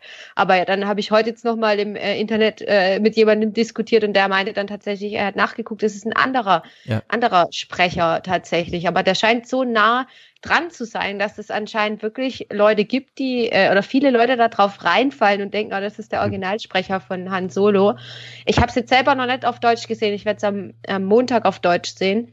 Da bin ich mal wirklich sehr gespannt drauf, wie überzeugend dieser Sprecher ist. Oh, sehr gutes Casting auf jeden Fall. Ja, ja. Also ich, ich finde, ist sehr überzeugend, der Sprecher. Und, und da ist die deutsche Version echt dann näher am, am deutschen Han Solo als, als also Alden Ehrenreich in, auf Englisch hat er halt eine viel höhere Stimme als als Harrison Ford und mhm. Harrison Ford hat ja so eine ganz charakteristisch tiefe Stimme irgendwie ja. und das hat hat er einfach nicht im Englischen und also insofern das ist jetzt so ein so ein Fall, wo ich echt sag so ja, deutsche Synchro gut gemacht. also gewinnt dadurch echt äh, einfach noch ein bisschen mehr auch an an Nähe ja. zu zu Harrison Ford. Gibt's sonst noch irgendwie Sachen, die ihr besonders gut fandet oder, oder die ihr besonders schlecht fandet? Naja, wenn wir bei den äh, Charakteren sind, können wir ja jetzt mal auf die Droidin kommen, oder? genau, L337 da hätte ich auch noch ein Wort zu, zu sagen. ja. äh, wer möchte anfangen? Ja, du darfst gerne anfangen, du wolltest, glaube ich, das Thema. Genau, also ähm, ich fand sie so eigentlich, äh, also äh, ich hatte so gemischte Gefühle. Ich dachte zuerst so, ach ja, nee, nicht schon wieder äh, die nächste lustige, der nächste lustige Druide. Ähm, fand dann ihre Attitüde so ganz, äh, ganz nett. Äh, also mir hat so äh, die Dynamik mit ihr und Lando auch ganz gut gefallen. Ähm, ich fand es dann eine merkwürdige Entscheidung, dass sie das Thema ähm, halt Droidenrechte und Versklavung der Droiden in diesem Film aufgemacht haben, was man äh, durchaus machen kann, nur halt äh, sich total bis mit diesem locker leichten Film, den sie hier machen wollten. Also es ist ja von Anfang an immer eine sehr äh, merkwürdiges Verhältnis, wie Star Wars mit seinen Druiden umgeht. Einerseits werden sie wirklich als irgendwie denkende, fühlende Wesen oft gekennzeichnet. Äh, andererseits werden sie halt wie Dinge benutzt und äh, haben halt Eigentümer und werden für die Drecksarbeit verwendet und so. Und es wird überhaupt ihnen keine Beachtung geschenkt. Und jetzt kommt hier dieser Film daher und thematisiert das und äh, bringt da irgendwie so einen so einen Ansatz rein, von wegen, die Druiden müssen befreit werden. Und äh, dann haben wir da eine dramatische Todesszene. Und kaum ist die Charakterin, die diese Agenda verfolgt hat, tot, äh, wird sie halt wieder genau als das Ding benutzt, dass sie einfach ihr Gehirn rausgerissen wird, in den Todesfalken reingebaut, was man wirklich so, so, das kann man, also habt ihr da mal zwei Minuten über diese Botschaft drüber nachgedacht, dass ihr einerseits versucht, irgendwie ein großes soziales Thema in Star Wars reinzubringen und dann eure äh, Charaktere, die die Guten sein sollen, äh, quasi einfach einmal komplett drauf scheißen und äh, dieses, diese, diese Frau, diese Druidin wieder äh, einfach nur wie ein Ding benutzen. Plus, äh, dass da ja die ganze Zeit auch noch so was angedeutet wurde, dass ähm, äh, Lando und sie auf alle Fälle sich sehr nahe stehen und da vielleicht sogar noch mehr zwischen ihnen sein könnte. Ähm, und jetzt ist am Ende ihr Charakter in den äh, Millennium Falken übergegangen aber der ganze Film sollte am Ende darauf hinauslaufen, uns zu zeigen, dass der wie der Millennium Falke zu Han Solo kommt. Aber ich stehe jetzt da und denke mir, was ist Han Solo eigentlich für ein Arschloch, dass er äh, hier Lando die Liebe seines Lebens vorenthält, nur weil er ihm da bei so einem Kartenspiel das Schiff abgeluchst hat, obwohl er doch genau weiß, dass da der Geist seiner langjährigen Freundin drin ist. Und das waren so sehr, sehr unglückliche Entscheidungen im Drehbuch, fand ich. Das hat sich sehr gebissen. Mhm da, da habe ich gerade heute, glaube ich, auch einen Artikel drüber gelesen, wo, wo genau das auch sehr lang ausdiskutiert wird, so dieses Hochladen von, von L3 in den Falken und was das eigentlich bedeutet, ne, so dass, mhm. ähm, wenn dann auch zum Beispiel Lando in Rückkehr der Jedi-Ritter zum ersten Mal wieder im Falken ist, dass er im Grunde dann zum ersten Mal auch wieder bei ihr ist und so. Ähm, Genau, es war, war aber auch so, genau, was du jetzt gesagt hast, eben so, dass, ja, wie krass ist das denn eigentlich, was, was da äh, passiert? Ähm, jetzt für mich ist die Frage tatsächlich, meint ihr, dass dieser Film dieses ganze Druidenrecht-Anliegen von L3 ernst nimmt? Oder macht sich der Film da eher drüber lustig? Also, ich meine, natürlich ist es irgendwie als Comedic Relief auch verwendet, ne, wenn sie da äh, von Brothers and Sisters redet und dann mit erhobener Faust äh, aus, aus den Minen rausläuft und so. Also es, es, es ist schon irgendwie auch lustig gemeint. Aber nimmt der Film sie da auch ernst? Ich glaube schon, vor allem, ich habe vorher auch das Buch Last Shot gelesen und da geht's auch sehr stark darum, irgendwie um ja, Droidenrechte, da kommt sie auch drin vor und äh, thematisiert es auch schon. Ähm, und da geht es auch so darum, quasi, wer überlegen ist dem Menschen oder die, die, die äh, Wesen aus Fleisch und Blut sozusagen oder die, die Droiden eben. Und da gibt es auch noch einen anderen Charakter, der dann auch in die Richtung ganz stark geht äh, will ich jetzt nicht zu viel verraten. Aber mein Problem war gar nicht so sehr, ob jetzt, also das mit dem Lando und der Beziehung zwischen Lando und ihm fand ich eh relativ lächerlich. Also sorry, äh, Beziehung zwischen äh, Droiden und äh, Menschen, äh, also kann ich mir einfach nicht vorstellen. Und für mich ist es eher so eher Quatsch. Also das habe ich jetzt emotional nicht ernst genommen. Das fand ich eher lächerlich, auch wenn es vielleicht als ernst äh, thematisiert wurde. Mich hat es eher ähm, ein bisschen gestört, dass, dass jetzt das Thema Druidenrechte überhaupt in den Film eingebracht wurde, weil es meiner Meinung nach zur Handlung nicht passt. Also es hat sich nicht organisch aus der Handlung von dem sonstigen Film ähm, ergeben. Man hätte jetzt äh, die ähm, L3 und ihr Thema Druidenrechte komplett aus dem Film rausschneiden können und der Film wäre quasi, es wäre nichts verloren. Die, die ganze Geschichte könnte man genauso erzählen. Müsste an einigen Stellen halt jemand anderen die Schalter umlegen lassen oder so. Aber äh, das Thema Droidenrechte hat sich für mich nicht in den Film organisch eingefügt. Nichts gegen das Thema an sich kann man, kann man gerne thematisieren, aber dann muss es organischer in den, in den Film eingefügt sein. So hat sich das für mich irgendwie so aufgesetzt angefühlt, als ob man noch irgendwie ihr halt noch irgendwas geben wollte, was sie halt hat oder irgendwie den Druiden, die Rolle von dem Druiden relativ spät reingeschrieben hätte, äh, als, als schon alles Mögliche von der Handlung stand ähm, das hat sich für mich nicht eingefügt und deswegen hat mich das immer genervt. Also ich fand sie mit ihren Sprüchen teilweise witzig, aber dieses auf dann immer wieder auf diese Druidenrechte bestehen, wo es dann wieder rübergeschnitten wird zu den kämpfenden Druiden und so, das interessiert mich einfach in dem Moment nicht. Das, die, das ist eine andere Handlung wichtig. Das ist so eine so, so ein Nebenschauplatz, der aufgemacht wird.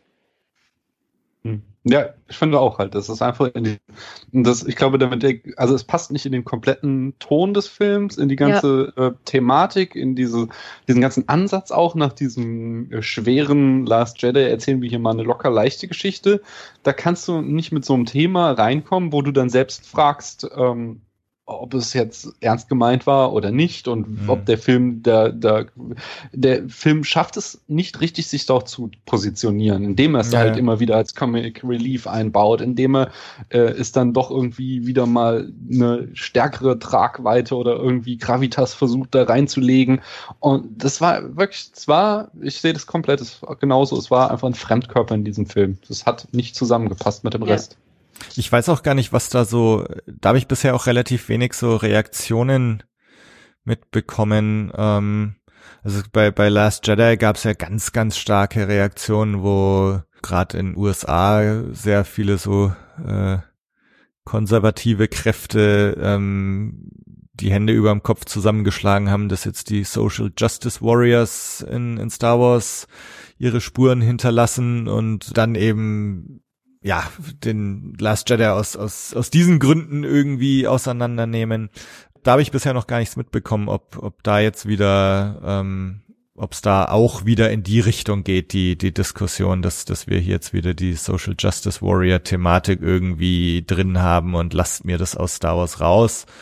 Ähm, oder ob's ob's vielleicht sogar so aufgenommen wird, haha, dieser Film macht sich über die über die Social Justice Warriors lustig. Äh, so ist es mir recht. Äh, habt ihr da irgendwas mitbekommen? Nee, habe ich auch noch nicht nichts drüber gelesen, aber ich kann mir vorstellen, dadurch, dass es jetzt nicht so prominent vorkommt, also kein, keine Hauptfigur oder so, das vertritt, glaube ich, dass es jetzt nicht so das große Thema ist, über das diskutiert wird. Da ist mehr die, die ähm, Darstellung von, von Alden Ehrenreich wichtiger, die die Leute dann, die recht konservativen Fans dann aufregt, die halt sagen, ah, von Anfang an habe ich dem Film keine Chance gegeben, weil das ist nicht mein Hahn. Hm. ja, mit diesem, äh, vielleicht gerade noch so, so in-Universe zu bleiben, mit diesem Upload da in den Falken man kann jetzt natürlich noch sagen, ich weiß gar nicht, was sie jetzt genau in dem Film da sagen, aber haben sie vielleicht nur tatsächlich nur die Sternenkarte da hochgeladen? Also nur diesen Teil, also nicht ihre ganze Persönlichkeit? Könnte so sein, ist nur, ähm, beißt sich dann wieder in der Art und Weise, wie Lando mit diesem kleinen Display kommuniziert in diesen Szenen bei dem Kessel Run, ja. ist er da halt irgendwie immer äh, merkwürdig liebevoll zu diesem kleinen runden Screen, den er da in den Händen hält. Wenn ja. das dann halt irgendwie doch nicht äh, ihr kompletter Charakter ist, äh, würde ich das nicht verstehen. Äh, plus, ich hatte auch dass das so ein bisschen was von der Erklärung sein soll, was denn jetzt eigentlich diesen Millennium Falcon besonders macht. So, mhm. weil äh, ja. was halt auch nochmal diesen, diesen Origin ähm, äh, Charakter halt darstellen soll. So, ja, eigentlich ist er ja, es wird ja immer als Schrottmühle bezeichnet, aber gleichzeitig äh, kann er ja offensichtlich krasse Sachen machen und rettet immer den Tag in äh, einem Film nach dem anderen. Warum eigentlich?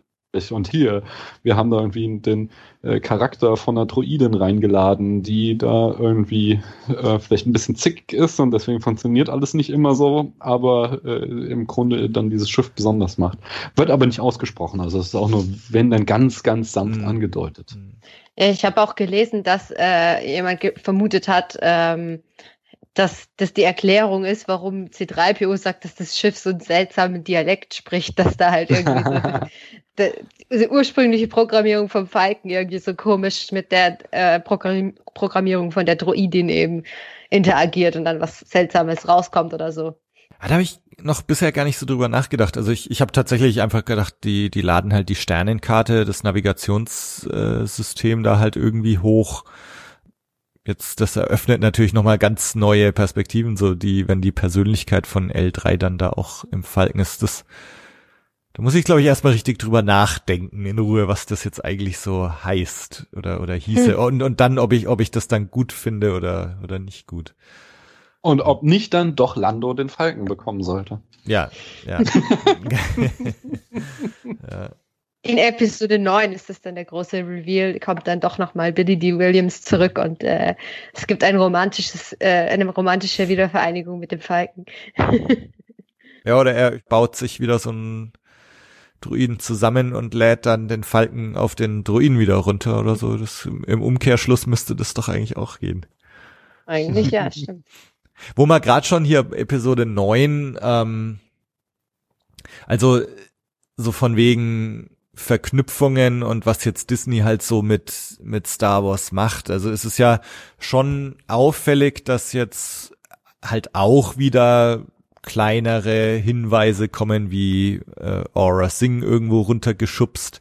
Dann bekommen wir ein paar Aliens aus der klassischen Trilogie, aus der Originaltrilogie und, und Stormtrooper mit ein paar neuen Stormtroopern mal wieder. Äh, wir haben jetzt aber auch äh, einen der Aliens aus Saw Gerreras Truppe aus Rogue One äh, ist in, in der Truppe von Enfys Nest dabei. Also ich weiß nicht, ob es der gleiche Charakter ist, aber zumindest mal die gleiche Alienrasse. Mhm. Ähm, äh, dann haben wir Maul äh, kommt drin vor und also es ist so eine Mischung irgendwie aus, äh, wir verweisen auf die auf die Prequels, wir verweisen auf die Originaltrilogie, wir verweisen auf Rogue One und natürlich der, der ganze Mall ähm, Auftritt am Schluss könnte natürlich auch auf die Zukunft äh, von, von weiteren Spin-offs verweisen für, für mich ist das gerade ganz, ganz interessant äh, zu, zu sehen, was jetzt gerade halt versucht wird. Ich meine, es wurde ja ganz viel drüber diskutiert, auch, auch im Podcast in, in den vergangenen paar Folgen, so dieses, hat Disney jetzt eigentlich einen Plan oder, oder hat Lucasfilm einen Plan? Die Episodenfilme machen gerade so den Eindruck, das nicht. Ähm, ich frage mich jetzt halt hier gerade mit Solo, ob, ob jetzt nicht hinter den Kulissen halt doch schon weiter geplant wird, als was wir jetzt gerade wissen. Ich meine, wir im Moment ist ja angekündigt, es gibt diese Ryan Johnson Trilogie, es gibt ein paar Filme von den Game of Thrones Machern, dann gibt's jetzt ganz aktuell ja das Gerücht, dass äh, James Mangold eventuell einen Boba Fett Film machen soll. Äh, dann ist der Billy Elliot Regisseur ja immer noch irgendwie im, in der Gerüchteküche und der Kenobi Film und aber es ist ja komischerweise im Moment überhaupt nichts angekündigt offiziell mhm. und und auch gar nicht bekannt, was so über 19 äh, 2019, also nach Episode 9 im Moment wissen wir ja noch gar nicht, was da ja. so passiert und ich, habe so gerade so ein bisschen das Gefühl, dass es da gerade ziemlich brodelt und sie eigentlich dabei sind, so einen Plan auszuhacken, äh, was da jetzt kommt und dass diese ganzen Spin-off-Filme vielleicht doch alle mehr zusammenhängen, als wir das denken. Mm, das glaube ich nicht. Okay. Weil solch, also gerade weil du gesagt hast, solche Verweise wie jetzt Aura Singh oder irgendwelche Dinge, ähm, das gab es in der Literatur schon von Anfang an. Also die, die, seit der Kanon gestartet ist, gab es immer schon so Verweise auf andere Bücher. Und das machen sie, um das, um das Universum verknüpfter und einheitlicher erscheinen zu lassen. Das heißt aber nicht, dass sie einen Plan haben. Also hatten sie, hatten sie da zu Beginn auch nicht. Das ist und, vielleicht äh, meine große Hoffnung, dass sie einen das, haben. Äh, also die haben, also bis jetzt keinen Plan gehabt, bin ich mir mhm. ziemlich sicher. Aber auch was zur Episode 8 hatten wir ja die äh, Diskussion. Äh, da steckt kein, kein großartiger Plan dahinter, weil jeder Regisseur irgendwie sein eigenes Ding machen durfte. Ähm, was ich mir halt vorstellen kann, ist, dass sie jetzt vielleicht irgendwie gemerkt haben, nach The Last Jedi, dass man, wenn man so eine Trilogie planen will, dass man schon ein bisschen weiter denken muss als nur den ersten Film, dass ihnen das vielleicht klar geworden ist und dass sie deswegen jetzt vielleicht mit den Ankündigungen nicht so schnell raushauen. Das fände, da fände ich halt eher der Hinweis, dass sie die Sachen noch nicht so weit im Voraus angekündigt haben. Vielleicht ist das ein positiver Hinweis, dass sie sich jetzt nochmal hinsetzen und sagen, wir revidieren jetzt nochmal unsere Einstellungen und vielleicht planen wir jetzt ein bisschen besser in die Zukunft, statt äh, statt nur die, den nächsten Film zu planen oder mit dem einen Buch, das vier Monate vorher erscheint, auf den Film in vier Monaten zu verweisen, was jetzt keine große Leistung ist, weil da der Film schon fast fertig ist. Also die Verweise im Film, würde ich sagen, auf die zähl gebe ich jetzt nicht wirklich viel. Mit der Aura Singh Anspielung könnte ich mir vielleicht noch vorstellen, dass es wird ja so einen kleinen äh, One, äh, äh, so eine kleine Comicserie geben, äh, Beckett zu der Vorgeschichte von Beckett, dass es eventuell da drin thematisiert wird. Vielleicht ist es schon in der Planung, dass, dass da drin der Auftritt sein soll, wo er Aura Singh tötet. Ansonsten ist es vielleicht nur, nur ein Fanservice, aber ich glaube nicht, dass da jetzt großartig viel mehr dahinter steckt äh, an Filmplanung. Also ich, ja, ich, ja, Daniel? Nee, ich wollte nur noch das auch unterstreichen, dass es glaub, auf mich den Eindruck macht, als wäre Disney jetzt dabei, sich Phase 2 des Projekts äh, Star Wars gerade zu überlegen. Also Phase 1 haben sie halbwegs erfolgreich hingekriegt, so. Sie mussten das Ding wieder ans Laufen bringen und sie mussten äh, die Fans überzeugen, dass sie es besser als in den Prequels machen können.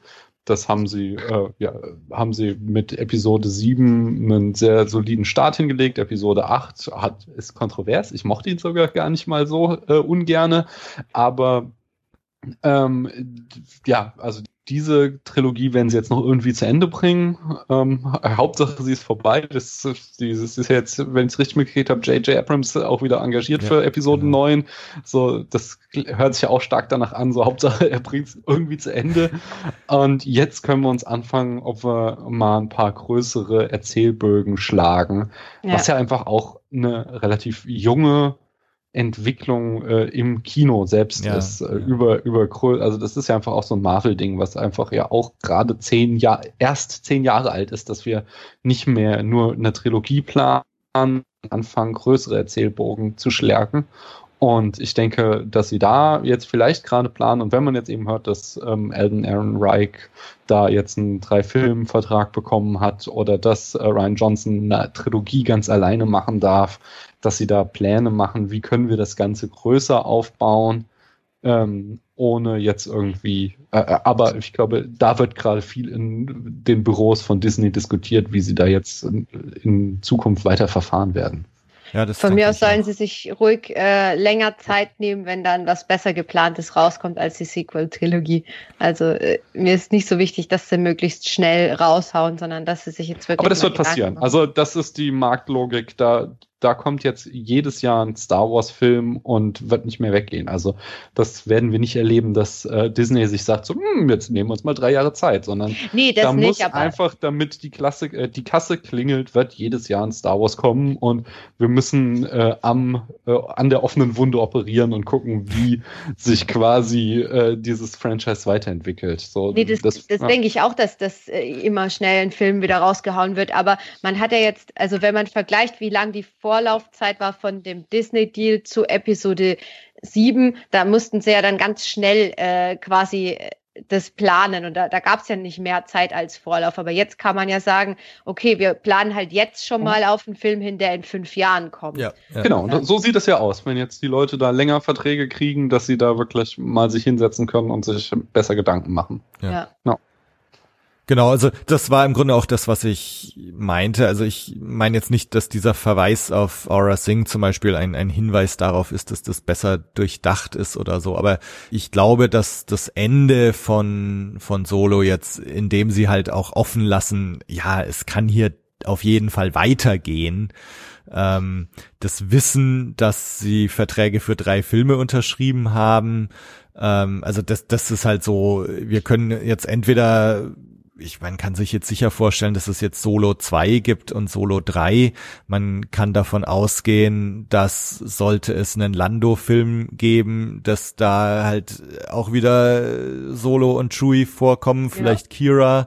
Äh, inzwischen, jetzt könnte man sich vorstellen, es gibt ein Maul-Spin-Off, dann wird da Kira zum Beispiel wieder vorkommen. Also da sind wir jetzt wirklich bei so einer Marvel-Logik eigentlich angekommen. Also das, das Solo jetzt quasi, wie es dann halt Thor 1, 2, 3 gibt, könnte es dann Solo 1, 2, 3 geben. Und dann gibt's halt noch Lando und da kommen die gleichen Charaktere auch wieder vor. Also da haben sie jetzt eigentlich so den Grundstein gelegt, um da tatsächlich richtig loslegen zu können. Und ich bin mir auch sicher, dass sie genau darüber gerade reden und planen. Und, und vielleicht ist es ja tatsächlich ein gutes Zeichen, dass wir jetzt halt im Moment gar nichts weiter mitkriegen, weil sie erstmal gedacht haben, so, okay, jetzt, jetzt setzen wir uns erstmal hin und, und planen jetzt erstmal ein bisschen. Ja. Wobei ich es jetzt schade fände, wenn man jetzt diese, diese Solo-Schiene da so dermaßen aus, äh, auslutschen würde, dass man jetzt so, Solo, Lando, Maul, Kira, was auch immer, äh, tausend Filme in dem Bereich bringt. Das kann ich mir auch gar nicht vorstellen, weil das ist ja irgendwie fürs Star Wars-Universum auch viel zu langweilig.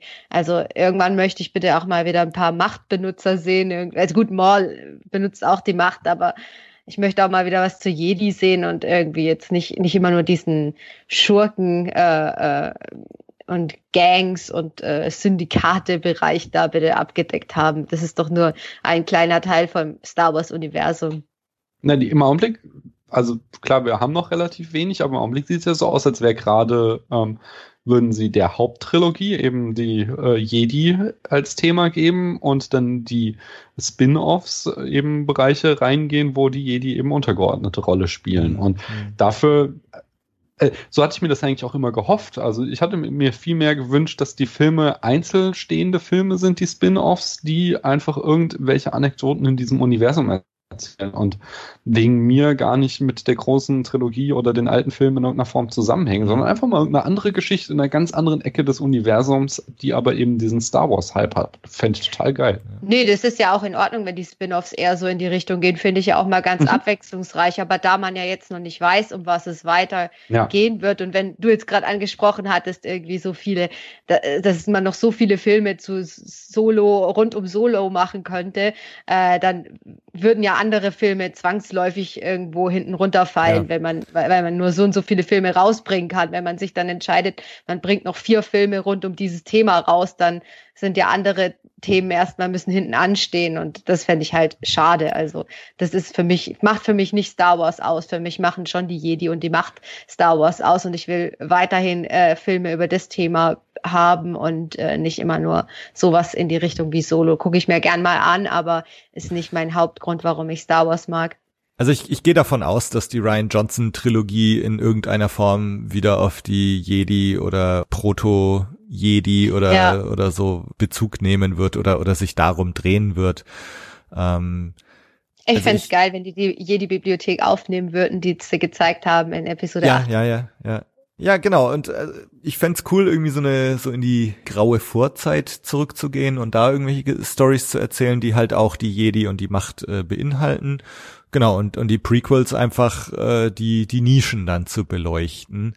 Ähm, und ich fände grundsätzlich eigentlich auch schöner, wenn wir eher so Einzelfilme bekommen. Also gibt's halt den, da gibt's Rogue One und jetzt Solo und dann gibt's halt, keine Ahnung, Kenobi-Film. Ich befürchte nur, dass sie halt so durch äh, Marvel doch irgendwie auf den Geschmack gekommen sind und sagen, naja, warum nicht drei Solo-Filme machen und warum nicht die ganzen mhm. Figuren gegenseitig äh, auftreten lassen in, in den jeweiligen Filmen. Äh, ja. Also ich glaube, dass äh, der, der Versuchung da zu widerstehen, das nicht doch so wie bei Marvel zu machen, äh, weiß nicht, ob die Versuchung nicht zu groß ist. Aber ja, ich, ich meine, ich gehe mal davon aus, wir, wir kommen ja jetzt in eine äh, lange Star Wars freie Zeit erstmal hinein. Das kennt man ja schon gar nicht mehr. Äh, das, das Lang? Jetzt, ja, ja. Entschuldigung. Ähm, das gab's mal ganz anders. Ne? Ja, ja. ja äh, also genau. Aber also das ist jetzt ja wieder schon völlig ungewohnt, ja, dass wir jetzt bis Dezember 2019 oder wie lange wir warten müssen. Ähm, und also ich denke mal, dass in diese freie Zeit äh, schon die ein oder andere Ankündigung jetzt reinfallen wird. Ähm, denke ich auch, ja. Also ich, ich denke wahrscheinlich, dass wir sogar Ende des Jahres äh, da sitzen und schon irgendwie ein bisschen mehr wissen, was da jetzt kommt. Äh, kurz äh, zum Ende des Films mit dem Mall-Auftritt also meine Interpretation ist so, da, da steckt eins von drei Sachen dahinter. Also entweder ist es tatsächlich so ein Wegbereitung für, für Solo 2. Oder es bereitet ein Mall-Spin-Off vor. Oder ist es einfach, sie dachten, hey, ist eine coole Anspielung und das ist so ein bisschen, also wir aus den Cartoon-Serien äh, in, in Rebels taucht er wieder auf und so, also oder ist das jetzt einfach eine Anspielung für die Fans der der Cartoons, die ja schon lange wissen, dass Maul überlebt hat und das ist jetzt quasi so eine Art äh, Hut ziehen und und validieren der Cartoon-Serien. Also als reine Anspielung kann ich es mir nicht vorstellen, weil ansonsten ist ja bei Lucasfilm immer, immer so, dass die wahnsinnig drauf achten, dass man irgendwie als Normalo-Zuschauer ja nicht verwirrt wird und alles immer super erklärt wird im Film, äh, dass keinerlei Vorwissen aus irgendwelchen Büchern oder Animationsserien äh, gefordert ist. Ähm, das kann ich mir nicht vorstellen, dass sie sowas reinbringen. Äh, und es hat ja auch wirklich viele Casual-Kinogänger voll verwirrt und einige Leute fragen sich, ob das nicht vor Episode 1 äh, spielen müsste, solo, weil, weil Maul da noch lebt. Also äh, es ist, hat wirklich bei den normalen äh, Kinogängern anscheinend sehr viel äh, Verwirrung ausgelöst und deswegen kann ich mir nicht vorstellen, dass sie das grundlos machen, nur um irgendwie da so einigen Fans zuzunicken, die eben wissen, was mit Maul ist äh, ich glaube schon, dass sie äh, irgendeinen Plan damit verfolgen, ob sie jetzt ein Mall-Spin-Off machen wollen oder Solo 2. Also ich gehe zuerst mal davon aus, dass es Solo 2 sein soll, weil ja eben Hahn selber auch andeutet, was er weitermachen will und Kira und Maul deuten an, äh, was sie weitermachen wollen nach dem Ende des Films und da bietet sich zunächst einfach mal an, dass man mit der gleichen Besetzung weitererzählt. Hm. Ja, ich befürchte auch, dass es Solo 2 wird und mich noch weiter verzweifeln lässt, wie sie denn das als Prequel überhaupt ansehen wollen, denn da komme ich wieder zu meinem Han Solo in Episode 4, der total skeptisch ist und meint, sowas wie die Macht, die gibt's nicht. Ich war in sämtlichen Ecken des Universums und sowas habe ich nie gesehen. Das ist doch alles Blödsinn. Und wenn sie jetzt hier irgendwie plötzlich einen Sith Lord oder Ex-Sith Lord, der aber offensichtlich mit der Macht hantieren kann, da mit reinbringen, äh, äh, ich habe Angst. Hm, das glaube ich nicht. Also er muss ja nicht direkt Maul begegnen. Man kann es ja so ja, machen, dass er ihm nie begegnet. Damit? Weiß ja, ich auch nicht. Ja. Also. Habe ich mir noch nicht so Gedanken gemacht. Aber, Aber denen ist auf jeden Fall bewusst, dass, dass es diesen Spruch gibt. Also habe ich mehrfach gelesen, dass es, äh, der auch äh, beachtet wird, dass Han Na sagt, gut. äh, nicht sowas wie die Macht. Hat er noch nie gesehen.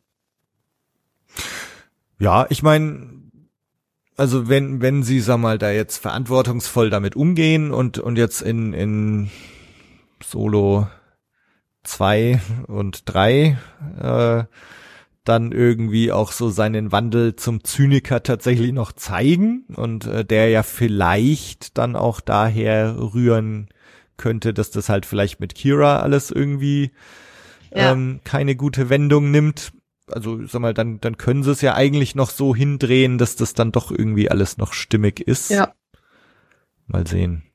Also grundsätzlich wäre das durchaus so ein Ding, ähm, würde ich mich drauf freuen. Äh, also mir, mir hat er jetzt eben wirklich Spaß gemacht durch diesen 80er Jahre Vibe, durch diesen ähm, genau Daniel, du hast schon gemeint, dieses Heist Movie Ding und ein Western und, und das Ganze halt im Star Wars Universum und mir hat's einfach Spaß gemacht insgesamt. Ähm, ich fand, es gab tolle Alien Designs, gerade bei diesen Sabak Spielen. Es gab coole neue Stormtrooper, auch wenn man sie eigentlich kaum gesehen hat. Ähm, aber ich, ich finde, es hat, es hat das bereichert das Universum irgendwie und es Mhm. hat das ganze Universum wieder ein bisschen größer gemacht, äh, wieder ein bisschen verrückter gemacht und da, ja, würde ich durchaus mich drauf freuen, da mehr davon zu bekommen. Ähm, und wenn sie sich jetzt auch so ein bisschen davon befreien, jetzt tatsächlich so, äh, was sie jetzt schon öfters gesagt hatte, nur so hier bekommt er seinen Blaster, hier hat er seinen Nachnamen her und so. Und wenn sie sich von diesen Zwängen jetzt ein bisschen befreien, dann könnte schon ganz gut werden, das, das Ding. Ja, also ich würde es mir auf jeden Fall auch angucken. Also das, äh, mir hat der erste Teil jetzt Spaß gemacht und der zweite Teil vor allem, wenn dann, wenn sie Lando wieder reinbringen, was ich sehr hoffe, dann wird es sicher auch, auch wieder äh, ein, ein witziger Film und ähm, ich ich fänd's fänd's richtig gut, wenn die es fortsetzen, weil ich finde, das Ende schreit für mich halt nach einer Fortsetzung, was auch so beabsichtigt ist. Und dann möchte ich schon auch wissen, was es jetzt damit auf sich hat, wenn jetzt diese Geschichte mit Maul irgendwie völlig ignoriert wird und gesagt wird, ja, okay, das war jetzt so halt das Ende des Films, dann wäre ich damit auch nicht zufrieden. Also ich möchte schon jetzt die Fortsetzung auch sehen, wenn sie so angeteasert wird. Also ich, ich weiß nicht so 100 Prozent, was ich jetzt davon halte, ne? wenn, wenn sie es jetzt so ausschlachten, dass es jetzt dann irgendwie Solo 1, 2, 3 noch gibt und so. Ich, ich fänd's tatsächlich schöner eigentlich, wenn es halt so diese Einzel-Spin-Off-Filme gäbe. Mhm. Aber Zurückhaltung braucht man da von Disney auch nicht zu erwarten. Ja, es gibt halt so viele Dinge, die man gerne, äh, die man machen könnte. Und es ist dann halt vielleicht ein bisschen schade, wenn man jetzt so diese Spin-off-Schiene dann so lange mit diesem Solo-Thema blockiert, statt dass man mal noch andere Sachen ausprobiert. Ach, Marvel macht das ja vor. Irgendwann kommen dann zwei oder drei Filme im Jahr und dann haben wir hier. Oh Gott, bitte nicht. Ja, ja, genau. Also ich denke auch, dass Disney wird sich da nicht so blockiert vorkommen. äh, naja, warten wir mal ab. Ja, habt ihr noch irgendwelche Sachen, die ihr, die ihr loswerden wollt? Ich glaube, wir haben noch, noch nicht so viel über den Humor gesprochen, also abgesehen von L3. Ich wollte den Humor in dem Film nochmal loben, ähm, weil ich gerade in The Last Jedi diesen, diesen Meta-Humor, diesen, diesen seltsamen, nicht zu den Charakteren passenden Humor sehr störend fand. Ähm, und da hat sich für mich der, der Solo-Film positiv hervorgetan, dass er wieder wirklich diesen, diesen klassischen Star Wars-Humor einfach hatte, der, der sich aus den Charakteren ergibt. Also ich fand, es war so der klassische Han-Lando-Humor, ähm, wo man nie das Gefühl hatte, dass der jetzt fehl am Platz war. Ja, ging mir auch so. Tatsächlich in, in Last Jedi gab's, äh, ich habe es vorhin erwähnt, so, so ein paar so Momente, wo, wo ich so instant Bauchweh bekommen habe und das waren Mhm. ganz oft die die Witze so gerade am Anfang in der ersten Viertelstunde. Kam ich auch nicht so ganz damit zurecht. Ähm, was ich schön fand äh, um auch nochmal auf äh, Last Jedi Bezug zu nehmen ohne jetzt den Film schon wieder zu diskutieren aber äh, mir war Last Jedi letztendlich zu zu klein äh, also dadurch, dass er halt unmittelbar an Episode 7 anknüpft, ähm, ich glaube, das, das ist vielleicht so ein grundsätzliches grundsätzliche Fehlentscheidung gewesen vielleicht. Vielleicht konnte der Film aber auch gar nicht anders halt auf die Weise, wie, wie Force Awakens geendet hat mit dieser mhm. Lichtschwertübergabe. Aber dieses, das, das ist eigentlich nur diese Verfolgungsjagd zeigt zwischen First Order und, und Resistance, dass die Resistance immer dezimierter wird, äh, du aber auch gleichzeitig von der, von der First Order irgendwie nicht so ganz weißt, ob das jetzt alle da sind oder ob die noch woanders sind. Du, ne, wobei du kriegst am Anfang im Vorspann gesagt, sie haben jetzt die, die Macht in der Galaxis an sich gerissen als Nebenbemerkung, wo ich mich dann auch frage, wie, wie soll das denn jetzt funktionieren in den fünf Minuten, die seit Force Awakens vergangen sind. Aber egal. Ähm, aber aber das, das Universum ist da so klein und ähm, und ich finde, in Solo wird's wieder so schön groß und so schön ja. wild und äh, das, das hat mir sehr gut gefallen im, im, im Vergleich zu Last Jedi. Ich möchte noch äh, abschließend bemerken, dass Chewie eine ganz schön interessante Wandlung hin gemacht, wenn man das hier sieht, dass er offensichtlich in einer Notsituation Humanoide gefressen hat in seinem Gefängnis da unten und in Episode 8 dann es nicht mehr über das Herz bringt, solche kleinen Pinguine zu fressen. Ja. ja, wobei ich nicht weiß, ob der wirklich irgendwelche Leute da gefressen hat. Das würde ich jetzt nicht für bare Münze nehmen. Ja, so wurde es uns verkauft. Also die Stormtrooper sagen, das wird spannend, er hat seit drei Tagen nichts gefressen und dann kriegen wir unten so Shots wieder so ein paar Skelette rumliegen von Leuten, die sie vorher in dieses Gefängnis geschmissen haben. Die können ja da auch nur so verrottet sein. Also ich glaube, ich glaube, du redest dir deinen Jui gerade schön. Aber er wandelt sich in den nächsten Jahren. Bald wird er nicht mal mehr kleine Pinguine am Spieß fressen. hätte der von mir aus ruhig essen können. Ich hätte die auch gegessen. ich habe äh, neulich ähm, eine getroffen, äh, die hat so, ich saß in der, in der Kneipe und dann haben wir, haben mich zwei, zwei Freunde eben gefragt, so, und Tobi, wie läuft's gerade mit dem Podcast und so weiter, wir haben ein bisschen was erzählt. Und äh, dann dreht sich am, am Nebentisch eine um und so, was, du machst einen Podcast? Ja, ich bin ein riesen Star Wars Fan, hat mir dann ihr, ihr Star Wars Tattoo gezeigt und, äh, und das, das war in so einem, in so einem vegan, vegetarischen Restaurant war man da und, ähm, und dann, dann kam sie danach eben nochmal wieder und hat mich gefragt, äh, ob ich denn auch äh, diese vegane Message in Last Jedi sehe, ob ich da schon mal drüber gesprochen habe im Podcast. So, nee, nee, habe ich jetzt nicht. Äh, und dann hat sie eben so so ein paar Sachen aufgezählt, äh, warum jetzt eine vegane Message in, in Last Jedi ist. Und das das eine war eben die die Chewie-Geschichte, dass er keine Porks isst. Was ist denn noch vegan? Ja, das, äh, ich, ich überlege auch gerade schon, ich bekomme es nicht mehr so ganz also Luke zusammen. ist auf keinen Fall vegan, weil der Nee, der frisst diese, trinkt die Milch und isst die Fische. Ja, aber Ray schaut halt so angewidert, als er die Milch so. trinkt. Ah, okay. aber vielleicht auch aus anderen Gründen. ähm, ja. Nee, auf jeden Fall, äh, also ja, man kann sagen, Chewie wandelt sich vom, vom Menschenfresser zum veganen Botschafter.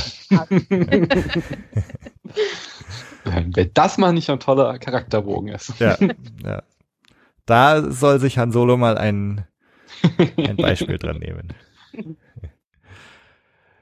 Ja, ähm, dann haben wir da jetzt eigentlich auch einen guten Bogen gespannt und eigentlich so die, die wichtigsten Sachen vielleicht angesprochen ich habe so das Gefühl, mir liegen noch lauter Sachen auf der Zunge, aber so unmittelbar fällt mir jetzt gerade auch nichts mehr ein.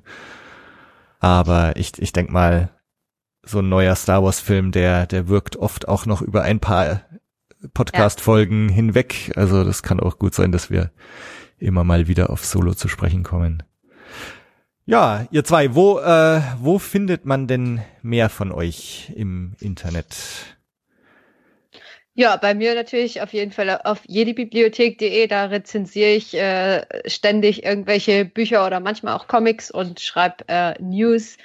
Also wer sich da, ich habe auch Han Solo, de, äh, Solo den Film jetzt rezensiert, äh, wer da nochmal meine schriftliche Meinung lesen möchte, kann das gerne auch bei uns auf der Webseite tun. Mhm. Mich findet ihr im Podcast Spätfilm. Äh, die Website ist auch www.spätfilm mit ae.de. Ähm, da haben wir zuletzt uns dem bösen Konkurrenzuniversum gewidmet und haben Star Trek First Contact besprochen. Mhm. Also falls da draußen auch ein paar Trekkies sind und nicht nur Star Wars Fans, äh, könnt ihr da mal reinhören.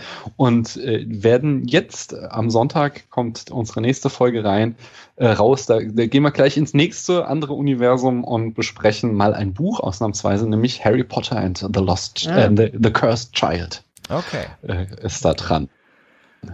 Ja, und äh, ich kann auch nur empfehlen, hört euch mal die, die zwei Star Wars mit Kinderaugen-Folgen an.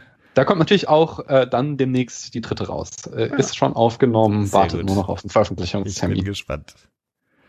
Ja, dann schön, dass ihr dabei wart. Vielen Dank. Gerne. Ich, es hat mir auch sehr viel Spaß gemacht. Danke, dass ich da sein durfte. Ja, schön, dass es geklappt hat. Ähm, vielen Dank an euch alle fürs Zuhören. Wie fandet ihr Solo? Schreibt mir. Ich freue mich immer. Ansonsten hören wir uns nächsten Monat wieder. Bis dann. Ciao. Tschüss. Tschüss.